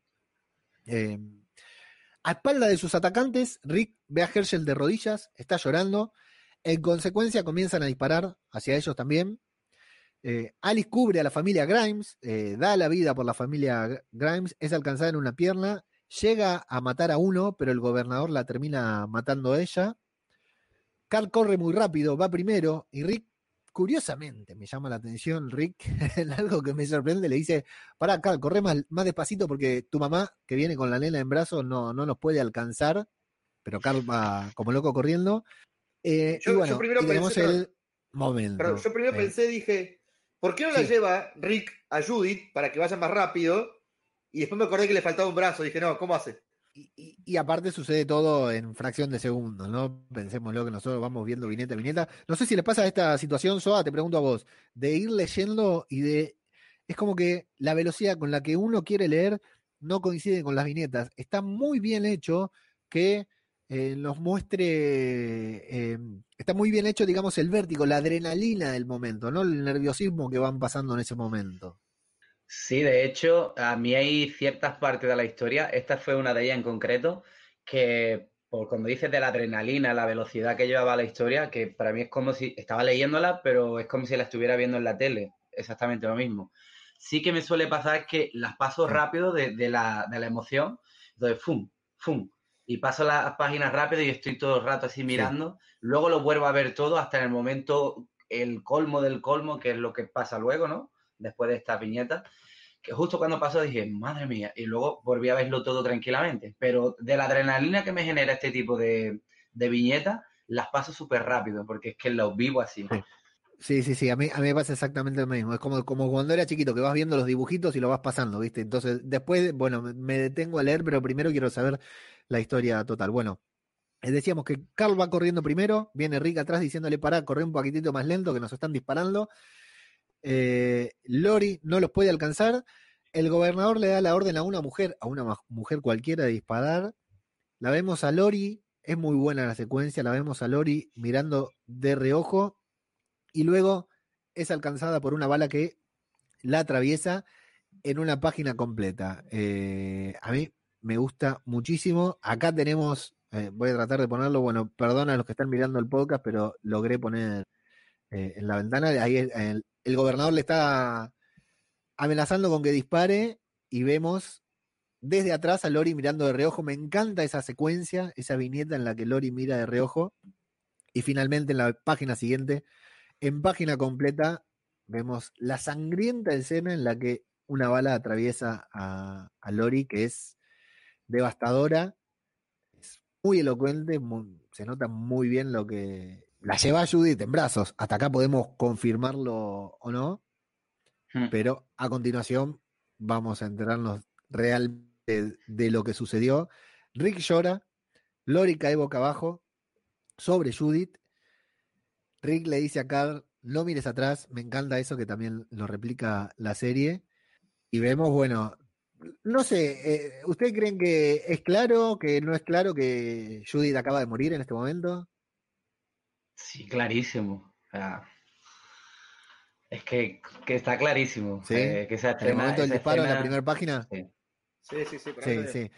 Eh, yo creo que sí es claro, lo que no es, lo que no es claro, lo que puede no ser claro es para nosotros que nos negamos a ver lo que estamos, a entender lo que estamos viendo. ¿no? En el momento que la, acá, acá, ahí puse la página siguiente que me la había salteado antes. Lo vemos a Rick mm. mirando y llorando ya, la vemos a Lori caer con, con un contraste de, sombras, ¿no? Solamente, o sea, una viñeta muy sencilla. Después la vemos mm. en el piso con la mano de, la bebé. Y, y, a Rick ahí, a mitad de camino, con su hijo por delante, con su señora y su hija por detrás. con, eh, la escena también de, de Lori con la viñeta de Lori con los ojos abiertos es espectacular. Espectacular en el mal sentido, ¿no? A modo de viñeta. Sí, sí. Hmm. Es, realmente impactante. Yo quiero pensar, quiero, creer que, quiero creer que Judith muere el mismo disparo y que no muere aplastada, pero por una cuestión de, de que prefiero de que haya muerto rápido. Sí, es cierto. Sí, no, igual eh, es como decíamos, ¿no? En el dibujo está claro eh, yo creo que son nuestras intenciones de, que siga viva, ¿no? Que, queremos que no, pero es, es, terrible. La verdad que Kirman es un auténtico fenómeno. Eh, y el dibujante también, muy bueno. Bueno, eh, tienen que cambiar el plan porque no llegan hacia donde querían correr y se meten entre los caminantes, nuevamente vuelven a hacer hincapié con esto de que no son rápidos, de que los pueden esquivar si se meten entre ellos, es lo que hacen, se meten entre ellos y empiezan a escapar entre los caminantes. Mientras en la prisión eh, vemos a, a, Herschel, que es, está de rodillas, no hace nada, no, se resiste, está rendido ahí, ya está, terminó todo lo que estaba haciendo. Eh, el, el gobernador Matt está rezando, exactamente. El gobernador lo termina matando a Herschel. Y Lily, la mujer que mató a, Lori, está llorando porque descubrió, descubre en ese momento que marcaba, que cargaba un bebé, que también murió el bebé, que también murió Judith. Se enoja con el gobernador, primero le da un culatazo, le pone el rifle en la boca, eh, entran los caminantes a la prisión, hay pánico, el gobernador, o sea, están expuestos ahí afuera, pide que entren todos a la prisión, pero Lily, sin más, le revienta la cabeza de un disparo y se lo tira a los muertos en un momento genial que esto es parte de lo que Flavio de, decir, eh, al final tanto quilombo para nada. Porque al final logra tomar la prisión, pero lo matan en ese mismo momento. Exactamente. Sí, sí. totalmente. Ahí estoy tratando de poner, a ver si se ve. Sí, ahí se está, ahí se empieza a ver. La tienen ahí, los demás intentan detenerlo, pero bueno, lo termina matando de atrás y arrojándose a los muertos, que está brillante. El momento, digamos, no- nos hace pensar en todo lo que acabamos de ver, en todo el momento en que el gobernador, todos los malos momentos que nos ha brindado. Y tenemos una doble página con viñetas que son las que estamos viendo ahora, que son espectaculares, en la que vemos la prisión, escuchamos los disparos, vemos la prisión completamente eh, invadida por caminantes, ya no sirve para nadie, ya no sirve para los de Goodbury, ya no sirve para nadie. Vemos la desolación de la prisión, que en parte es bastante similar a lo que pudimos ver en la serie en ese momento. Eh, muchos caminantes, humo, balas, eh, y acabamos de ver momentos devastadores. Y las últimas viñetas, que tenemos una de Rick y Carl alejándose de la prisión, que es muy parecida, la replicaron muy bien en la serie, cuando Rick, acá en la serie, Rick le dice no mires atrás, Carl, y el momento en que, que Carl se entera de que su hermana y su madre no han logrado abandonar la prisión, que es devastador también, aunque nosotros ya estamos devastados. Y la última página también es buena, con los caminantes alejan, acercándose a ellos y la prisión, eh, vemos el, el alambrado de la prisión caído y todo el humo y todo, bueno, el arco de la prisión termina el arco de, del gobernador y la verdad que es un último número, no sé qué les pareció a ustedes toda la acción que vimos en este último capítulo, en este último número que es terriblemente impactante y devastadora. El, final de cómo termina todo, es decir, pasaron todo por esto, por el final, por nada, porque no quedó nada. Y en comparación con la serie, el punto de quiebre de la escena que todos recordamos, que hasta se convirtió en un meme, la de Why Carl, eh, acá es al revés, es eh, Rick teniendo que decirle a Carl que Lori está muerta, y también Judy, bueno, caso que la serie no pasa, pero en la serie es invertido, es Carl el que tiene que ir a decir a su papá que Lori está muerta. Y me parece que eso lo tomaron como un recurso en la serie Sí, para acelerar este proceso que dijimos de que Carl se convierte de un niño en un adulto. Eh, lo apuraron, en- por decirlo en el buen sentido, en la serie, en, en este punto de que Carl tiene que ir a decirle a, a Rick que Lori está muerta. Acá todavía es un nenito que este golpe lo transforma a, a Carl. Ya cuando vemos Claro, que Carl de- le dice a Rick que Lori está muerta, ya es un Sí. adulto. De hecho, era él propio, Sí, sí, muy ¿no? cierto, Que- Soa. quien fue, quien fue a- hacia su madre para, para que no, no andase por ahí en zombie, ¿no? Creo que fue él, si no recuerdo mal. Sí, sí, es así. Y bueno, Exacto. yo, yo Les pienso transmito acá una que nos han de... eh, dale, dale, Soa, dale vos. Que, mm, que yo pienso que el, el tema, eh, o sea, de cómo acaba esto, o sea, es lo que al final lo convierten en una fórmula entre saga y saga, ¿no? En plan, buscando otro lugar, siempre vemos que la posibilidad de quedarse en un sitio no es, no es factible. Y, y yo lo veo que es como un recurso muy repetitivo, bueno, repetitivo, eh, en las ocasiones que, que, que se tercian, ¿no? Pero yo la verdad que hasta en el momento que Lily no dispara a- al gobernador, no dije, ya está, o sea, yo estaba deseando, ni sabía cómo ese tío iba a desaparecer de la saga porque ya el final, digo, ¿cuándo va a acabar esto? Y cuando lo mató, digo, hijo de puta, ya moriste. Y, y ya me quedé tranquilo. Porque es que estaba siendo insufrible ya para mí e- ese final. Sí, totalmente. Les transmito una pregunta acá eh, que nos hace Agustín García en el chat, que nos dice, ¿cuál muerte nos parece más brutal eh, con respecto a Lori? ¿La del cómic o la de la televisión? A ver, Flavio. La del cómic, brutalmente la del cómic, porque la del la de la serie es eh, morir para que su hija pueda vivir. Acá mueren las dos. No sé qué Sí. piensan ustedes. Eh, Soa.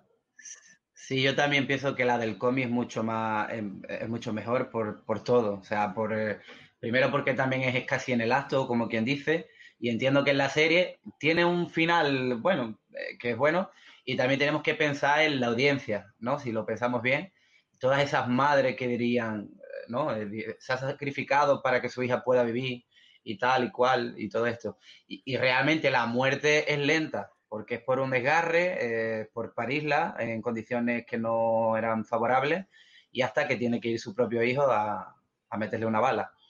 Sí, yo, yo tengo eh, el factor psicológico, la muerte de la TV, creo que es más impactante, que esta muerte es impactante, esa viñeta es, es impactante, no lo esperamos, eh, el cómic ya nos había mostrado, pero nos empieza a mostrar que nadie está a salvo. De hecho, le cortaron el brazo a Rick, como decimos al principio de esta saga, eh, que nosotros lo creemos el eh, principal protagonista tocable. Creemos que las cosas le, pueden pasar a cualquiera menos a Rick. Y acá vemos que Rick, pierde un brazo. Y, bueno, acá le termina matando a la esposa y a un bebé, lo cual nos deja en claro qué clase de cómic está número 48 nomás, nos dice muchachos, eh, esto no es para cualquiera de aquí en más. Eh, es brutal, es impactante, pero creo que la connotación psicológica que tiene eh, la muerte de Lori en la, en la serie a mí me, llegó muchísimo más.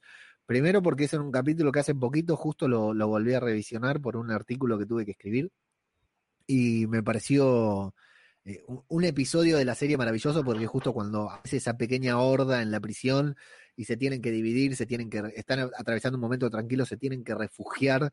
Eh, muere Tido sacrificándose por Carol en un momento impactante. La desesperación de Rick, Glenn y Daryl, que los tres mejores personajes están del otro lado de la cerca y tienen dando vueltas y abriendo y cerrando puertas.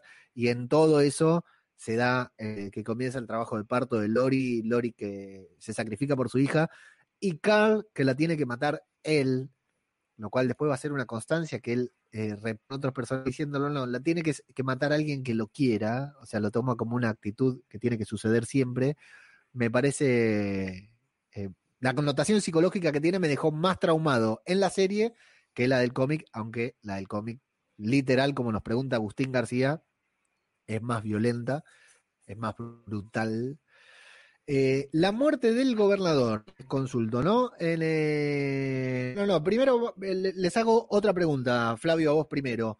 ¿Qué, te hago la pregunta y mientras la respondes no te voy a escuchar porque le voy a abrir a la perra que si no me va a mear acá al lado. ¿Qué, toda esta trama, toda esta batalla, Flavio, entre el cómic, yo voy, yo voy. Esta, bueno, ahí va mi señora, así que te voy a poder escuchar atentamente, perdón por la desprolijidad en vivo. Toda esta trama Flavio. Diferencias, eh, similitudes con la trama de eh, la serie. Que a grandes rasgos, mejor, peor, te gustó más, te gustó menos, te puso más adrenalina. Sí, fue frenético. La verdad que lo, que tiene el cómic, que no tiene la serie, que el frenesí de todas estas cosas que pasan, uno lo puede manejar eh, decir, bueno, puedo ir leyéndolo y tomarme el tiempo de leerlo, cosa que la serie fue tan abrupto que pasaron tantas cosas en pocos episodios que no llegas a procesarla hasta un tiempo después.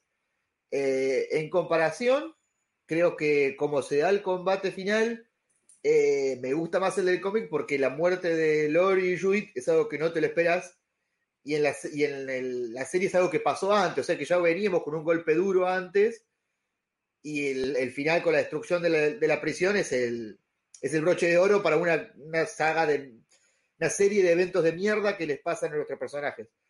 Pero en el cómic es todo tan junto y tantas cosas duras de golpe que me parece que es, hasta agobiante en un punto así, bueno, algo más va a pasar, algo más, más duro, y bueno, creo que me gustó más el cómic, básicamente. A mí yo también, yo he preferido siempre el, el cómic. Y en este caso, por lo menos esta saga también, tanto la muerte del gobernador y todo esto, pero sí que hay una parte de la serie que me gustó bastante, que era la participación que tenía Andrea y él de implicarse con ella hasta a nivel sexual y todo. Y esa parte en la que nos deja ver como que parece que en un periodo de tiempo el gobernador está como cambiando para ser bueno, pero luego suceden unas cosas y cuando se mete alguien en su terreno, se vuelve loco y hace todas estas tonterías hasta el punto de que llega a amenazar hasta que llega la batalla. Y el tema de la muerte, concretamente, pues, por ejemplo, ya en la serie no funciona exactamente igual, pero yo lo, es lo que destacaría de la serie. La parte donde sale Andrea, esa desconfianza cuando está en misión también, eso es lo que destacaría. Pero del resto me quedo con el cómic. Bueno, yo voy a decir que en el cómic me gustó mucho. El, del cómic es realmente, eh, como decimos, por ser el primer villano que aparece, es un villano del carajo, es un villano impresionante. Eh, coincido con lo que dice acá Agustín García también. Dice que en la serie de, eh, la, fue nada la guerra en la prisión. eh, prácticamente fue un empate. Dice, de hecho, yo creo, además de lo que dice Agustín, que fue dilatada en la serie, porque acá pasa en el cómic también que eh, atacan y vuelven, atacan y vuelven, atacan y vuelven, pero creo que fue para darle, yo creo que fue, le preguntaría a Kirkman, sí, que fue justamente para esto, para darnos la idea de que la, la prisión era imbatible y al final tener este final tan devastador, en el que muere Herschel, Billy, Axel, eh, Lori, Judy, o sea, eh, la, Tyrese, las pérdidas para el equipo, para el nuestro equipo de sobre, y encima quedan todos separados. O sea, tranquilamente no están más Dale, Andrea, Maggie, Glenn, eh, Millón, que está del otro lado, digamos, tranquilamente podría ser eh, empezar una narrativa nueva en el cómic. Eh, creo que es devastador en ese punto. Eh, creo que era la, sorpresa que nos quería dar Kirkman, digamos, como decir, estos tipos son inmortales, no les va a ganar nada. Eh, y en, la serie lo, eh, aparte de edulcorarlo, como decirlo, dice Agustín, que es cierto, en la serie todo lo tienen que, si bien la serie es bastante cruda o fue bastante cruda en algunos aspectos, lo tienen que edulcorar, porque la verdad que no sé por qué, pero hay niños chicos que miran The Walking Dead. La estiraron demasiado. Toda esa trama del gobernador de manera individual, a mí me gusta, no me disgusta, pero la estiraron demasiado. Estiraron un villano media temporada más de lo que tendrían que haberlo hecho, creo yo. Lo mismo en menos tiempo hubiera sido igual de impactante o casi tan igual de impactante que en el, que en el cómic. Eh, y Agustín acá nos dice también que, en contrario con la TV, en la TV, en el cómic, Woodbury logra su objetivo de adueñarse de la prisión, que es cierto, no así el, el gobernador, que bueno, muere en la puerta. Eh, otra cosa que me gusta mucho de la TV, de la serie de la TV, en cuanto a este enfrentamiento, es la confrontación final, la escena final del gobernador, ya en la tercera temporada, en la bueno, ya no me acuerdo qué temporada, pero el segundo ataque, el, taca- el ataque definitivo, ¿no? Del gobernador de la prisión con tanque y todo, con ese nuevo grupo que se encuentra en el que también está Martínez, y bueno, cu- cuando aparece Tara. Eh, toda esa escena me parece genial. Toda esa, esa charla entre, entre Rick y el gobernador previa me parece genial. Las actuaciones de ambos. El liar del gobernador. El no de Rick disparando con la zurda porque tiene la mano rota de haberle pata a Iris. eh, me parece geniales. Eh, muerte de Glenn me parece impactante. Cámara lenta, los gritos de los demás, de, de Maggie y de Beth, viendo cómo matan a su padre, me parecen brillantes. Re- realmente es una escena que me, me gustó mucho, la TV. Y le pregunto, Flavio, la muerte del gobernador. En el cómic lo mata Lily. Nadie. Tiene muerte, digamos, chiquita, por decirlo de una manera, para un personaje grande. En contrario con la serie, que lo matan entre Millón y Rick, podríamos decir, lo mata Millón, pero mientras Rick le está dando mano a mano en el que ambos se están dando con todo. Eh, ¿Qué te convence más como muerte para el gobernador, eh, Flavio? ¿El cómic o serie? Y me quedo con la del cómic, porque le termina saliendo el tiro por la culata, por así decir. Lo termina matando su propia gente. Eh, a la gente que usó para ir a una guerra, a la que le mintió, lo termina, se termina dando cuenta de, la mentira, se termina dando cuenta de quién era el villano y, y le termina haciendo pagar su propia gente. Me gusta más eso como, como un recurso de decir, eh, lo hi- hizo tan mal las cosas que hasta su propia gente lo termina matando. Me parece que me gusta más eso a nivel poético, por decirlo así. Pues yo estoy de acuerdo con, con él. eh, me gusta más cómo, cómo se ha quedado con el cómic. Y mm, porque es eso, lo que hablábamos, justicia poética. Y el hecho de eso, de que sea la propia gente que fue engañada quien, quien tome cartas en el asunto, pues considero que es mejor. Aunque sí reconozco que en la serie, pues como que tiene más chicha, tiene más vidilla, por la cosa de decir, ah, mira, pues es Michonne quien la va a matar porque le hizo esto o lo otro, ¿no? Que no le hizo ni la mitad de lo que realmente lo hizo en el cómic. Pero que entiendo que lo hayan hecho así. Pero vaya, que me quedo con la del cómic. Sí, a mí, a mí me gusta que el cómic sea una muerte inesperada. Digamos, el gobernador ganó, gana la batalla, como dice, pero eh, pierde, pierde, muere, literalmente. Y bueno, eh, de todas maneras, yo coincido con que son dos momentos, tanto en el cómic como en la televisión, dos momentos muy buenos. Eh, Plisken dice, esta parte es de las mejores del cómic sin dudas. El gobernador soñé en su día con que lo encarnara Dani Trejo en la serie. Este Plisken me dice borracho a mí, quería Dani Trejo como gobernador. Eh, pero la serie no estuvo nunca al nivel de esta trama. Una pena, sí. Eh, lo que pasa es que tiene un nivel demasiado alto, demasiado... eh, eh, eh, esta trama en el cómic es demasiado para la serie. No hay forma de que una serie de televisión, insisto, pueda replicar esta trama. O al menos no una serie como The Walking Dead. No, no, hay que perder de vista que si bien The Walking Dead es una serie de zombies, de suspenso, lo que fuera, es una de las series más populares de, de- del mundo y que la ven millones de personas alrededor del mundo. Y bueno, para como prueba lo que pasó con Negan cuando adaptaron la, trama- la trama tal cual, en un solo capítulo perdió no sé cuánta, o sea, fue el capítulo más visto, pero después no sé cuánta audiencia perdió, digamos. No hay forma de que una serie de televisión pueda adaptarlo. Eh, la televisión, la verdad que me, me- me gustó bastante el gobernador. En su momento le, le tomé mucha bronca al gobernador de la TV. No había leído el cómic todavía. Cuando leí el cómic entendí lo que decían todos de la gran diferencia que hay entre ambos. Y bueno, es algo, algo muy, pero muy impactante. Eh, bueno, eh, eh, como punto final, como apreciación final, al- cualquier cosa que quieras decir sobre que no hayamos dicho to- todavía, Flavio, sobre esto y sobre eh, tu impresión, ahora que lo puedes decir a lo mismo que te pregunté antes, tu impresión que lo puedes decir ahora sí, con spoilers y todo. ¿Qué, qué sentiste cuando leíste todo esta, eh, todas estas cuestiones que van sucediendo con el gobernador, que tal como vos dijiste antes, son muy frenéticas, suceden a una gran velocidad una de la otra? Eh, me- te queda con un sabor muy amargo, una sensación de perdieron un montón, no ganaron nadie, nada ganó nadie. Y verlo yéndose a Rick y acá llorando los dos es, es desgarrador, la verdad que es desgarrador.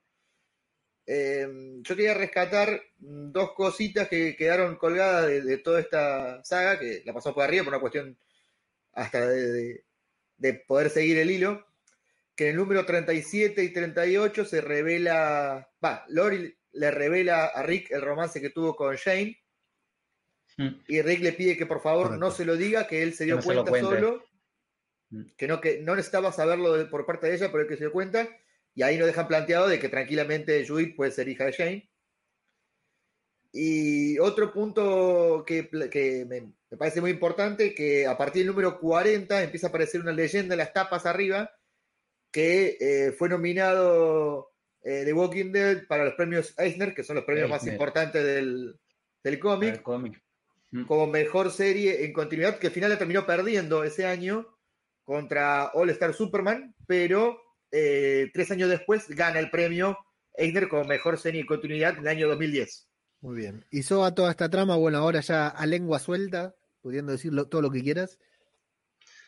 Bueno, pues a ver, la verdad, eh, casi lo hemos dicho todo, pero, pero sí que es verdad que mm, esta parte, eh, eh, es lo mismo que has mencionado, esta parte ya del final, o sea, el, esta angustia que te puede generar de en el momento que ya consiguen algo, que están avanzando una casilla, em, retroceden dos, ¿sabes? Y eso es una cosa que, claro, te deja, en ese sentido te deja como, ¿y ahora qué pasará, verdad? Y, y esa preocupación con los personajes, o porque les tiene cariño o lo que fuera, y es esa in- incógnita constante que hay, o sea, no hay, no hay nada, o sea, no...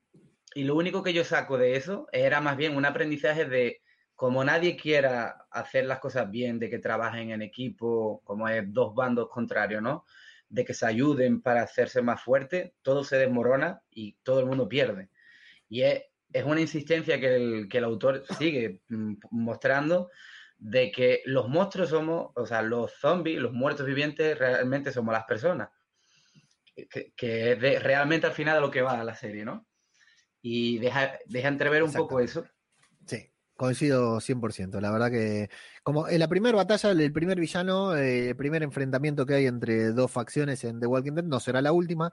Tendremos mejores y peores. Eh, quiero leer sobre el podcast anterior que hicimos, que publicamos, al que está viendo esto en YouTube directamente, le contamos que Zombie Cultura Popular es un podcast en el que hacemos review fundamentalmente de la serie y ahora como hace mucho que no tenemos serie, nos metemos en, el cómic. Eh, en el programa anterior hicimos del 1 al 25 y en este de, hicimos toda la saga del gobernador que comienza del 25 en adelante y vamos a seguir leyendo, vamos a seguir haciendo programas cuando podamos coordinar los tres. Luego veremos del 26 hasta cuál, a ver qué trama tenemos. Yo todavía no, no adelanté lectura, así que luego vamos a informar, pero si Soa y Flavio están dispuestos eh, y la gente nos sigue escuchando, seguiremos haciendo estos especiales sobre el cómic tanto como se pueda.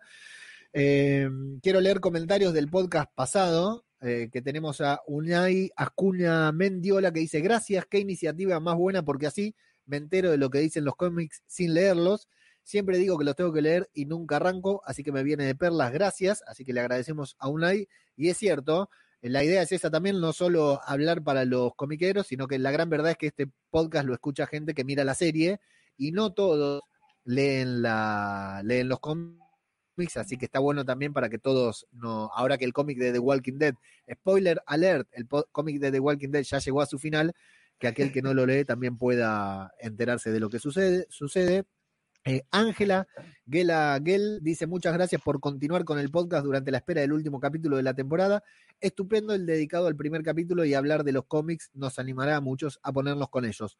Un abrazo enorme y ánimo con la cuarentena. Muchas gracias, Ángela. Sí, pido disculpas porque la idea era durante la cuarentena sacar eh, más programas, no solo este pero bueno, la, cuarentena es bravo para todos, para los vagos también. Entonces ponerse a, hacer un programa y todo eh, resulta bastante difícil. Hicimos el del primer episodio y prometo en una semanita, 10 días como máximo, hacer el del episodio 2 y seguir avanzando por lo menos hasta terminar la primera temporada e ir haciendo review como si fuera la primera vez que lo vemos. Eh, DFA-78 dice, enhorabuena, te escucho desde hace mucho tiempo, pero siempre con retraso y nunca puedo comentar. Tu programa es un lujo eh, y sigue así, me hace mucha compañía. Un saludo desde Riaza, en Castilla la Vieja. Un saludo, DFA, muchas gracias a vos por pasar también. Estos son los mensajes que más me gustan comentar, los que dicen que el programa está bueno y todo, ¿viste? Yo tengo el ego muy alto, entonces me gusta leer estos mensajes. Y Goich dice, mucho tonto por los balcones. No sé a qué carajo se refiere, como siempre Goich, no le entiendo un carajo cuando habla, pero de todas formas le agradecemos por comentar porque es parte del espíritu de este programa, es que haya comentarlos y leerlos. Eh, tengo agregar por último dos comentarios más en la transmisión en vivo de YouTube de Rodrigo Miranda Soler que dice, creo Kirkman usó esta guerra para sacarse encima muchos personajes secundarios que tenía. Es cierto porque la limpieza fue terrible, algo que le viene haciendo falta de Walking Dead, una buena limpieza de personajes también, porque tiene demasiados personajes satélites. Y nos dice también que Kirman confirmó que Rick y su grupo sabe del destino del gobernador en la prisión. Ah, mira, bueno, ese detalle es bueno, ¿eh? ¿eh? o sea, Rick sabe que el gobernador perdió ahí inmediatamente después de haberlo matado. Eh, muy bien, Rodrigo, muchas gracias. Eh, Rodrigo, Agustín, Plisken y a los que están viendo la transmisión de YouTube, les agradecemos por haber participado. Flavio, querido, como siempre, eh, te agradezco por tu participación, por tu aporte. Un placer hablar de cómics contigo como hacemos siempre. Y bueno, te espero próximamente en otro especial de Zombie Cultura Popular para hablar sobre del 26 hasta vaya a saber qué número. Bueno, igualmente Leo, un saludo. Eh, un saludo a Soda también. Eh, me encanta hacer esto, me encanta revivir este cómic, que es de las mejores cosas que me tocó leer, por suerte. Y hacerte la próxima. Muy bien. Y, y Soa también, eh, tus apreciaciones, tus observaciones son muy, muy destacables, así que un placer contar con tu, calidad en, este podcast. Recomendar que Asoa es colaborador de todo de zombie.com. Eh, de hecho, David eh, y Gema son quienes nos vincularon a ambos.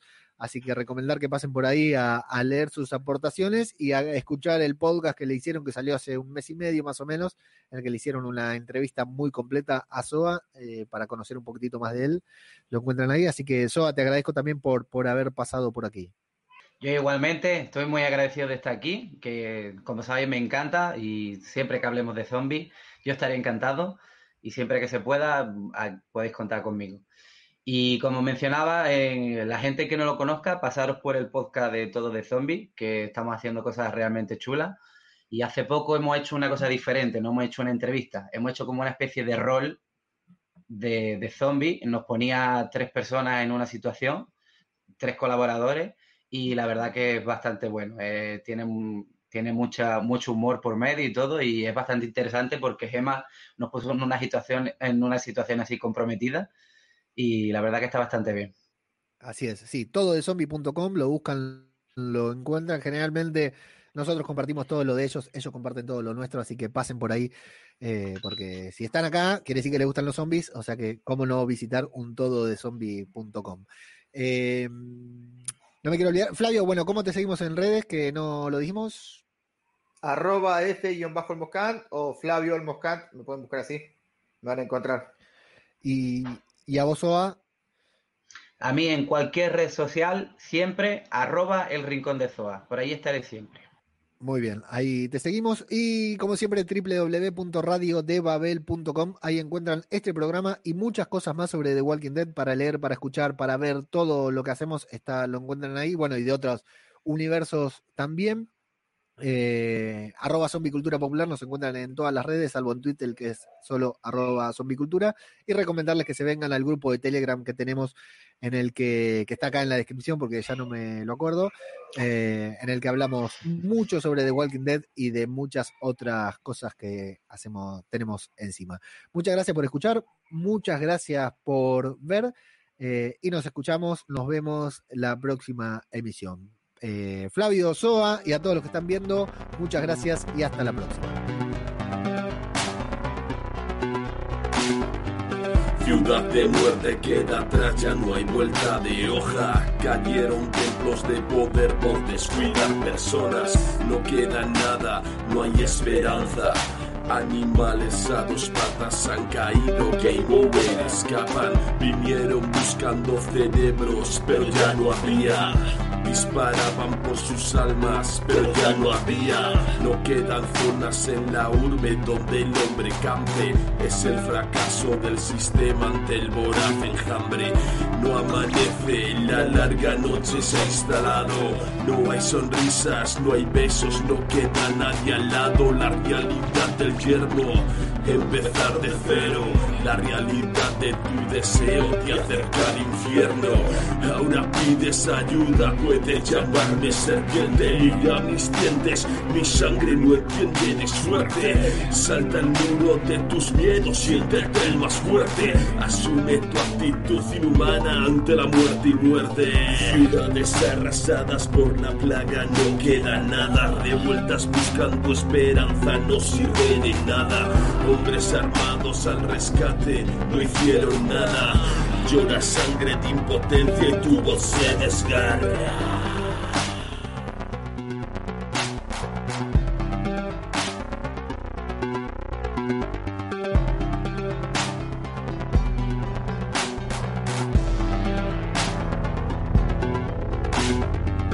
Puedes correr y buscar tu remanso de paz Lejos del ser humano puede llamarte serpiente. Mundo globalizado, mundo infectado, un mundo inerte. Puedes llamarlo serpiente. Puedes correr y buscar tu remanso de paz. Lejos del ser humano puedes llamarte serpiente. Mundo globalizado, mundo infectado, un mundo inerte. Puedes llamarlo serpiente.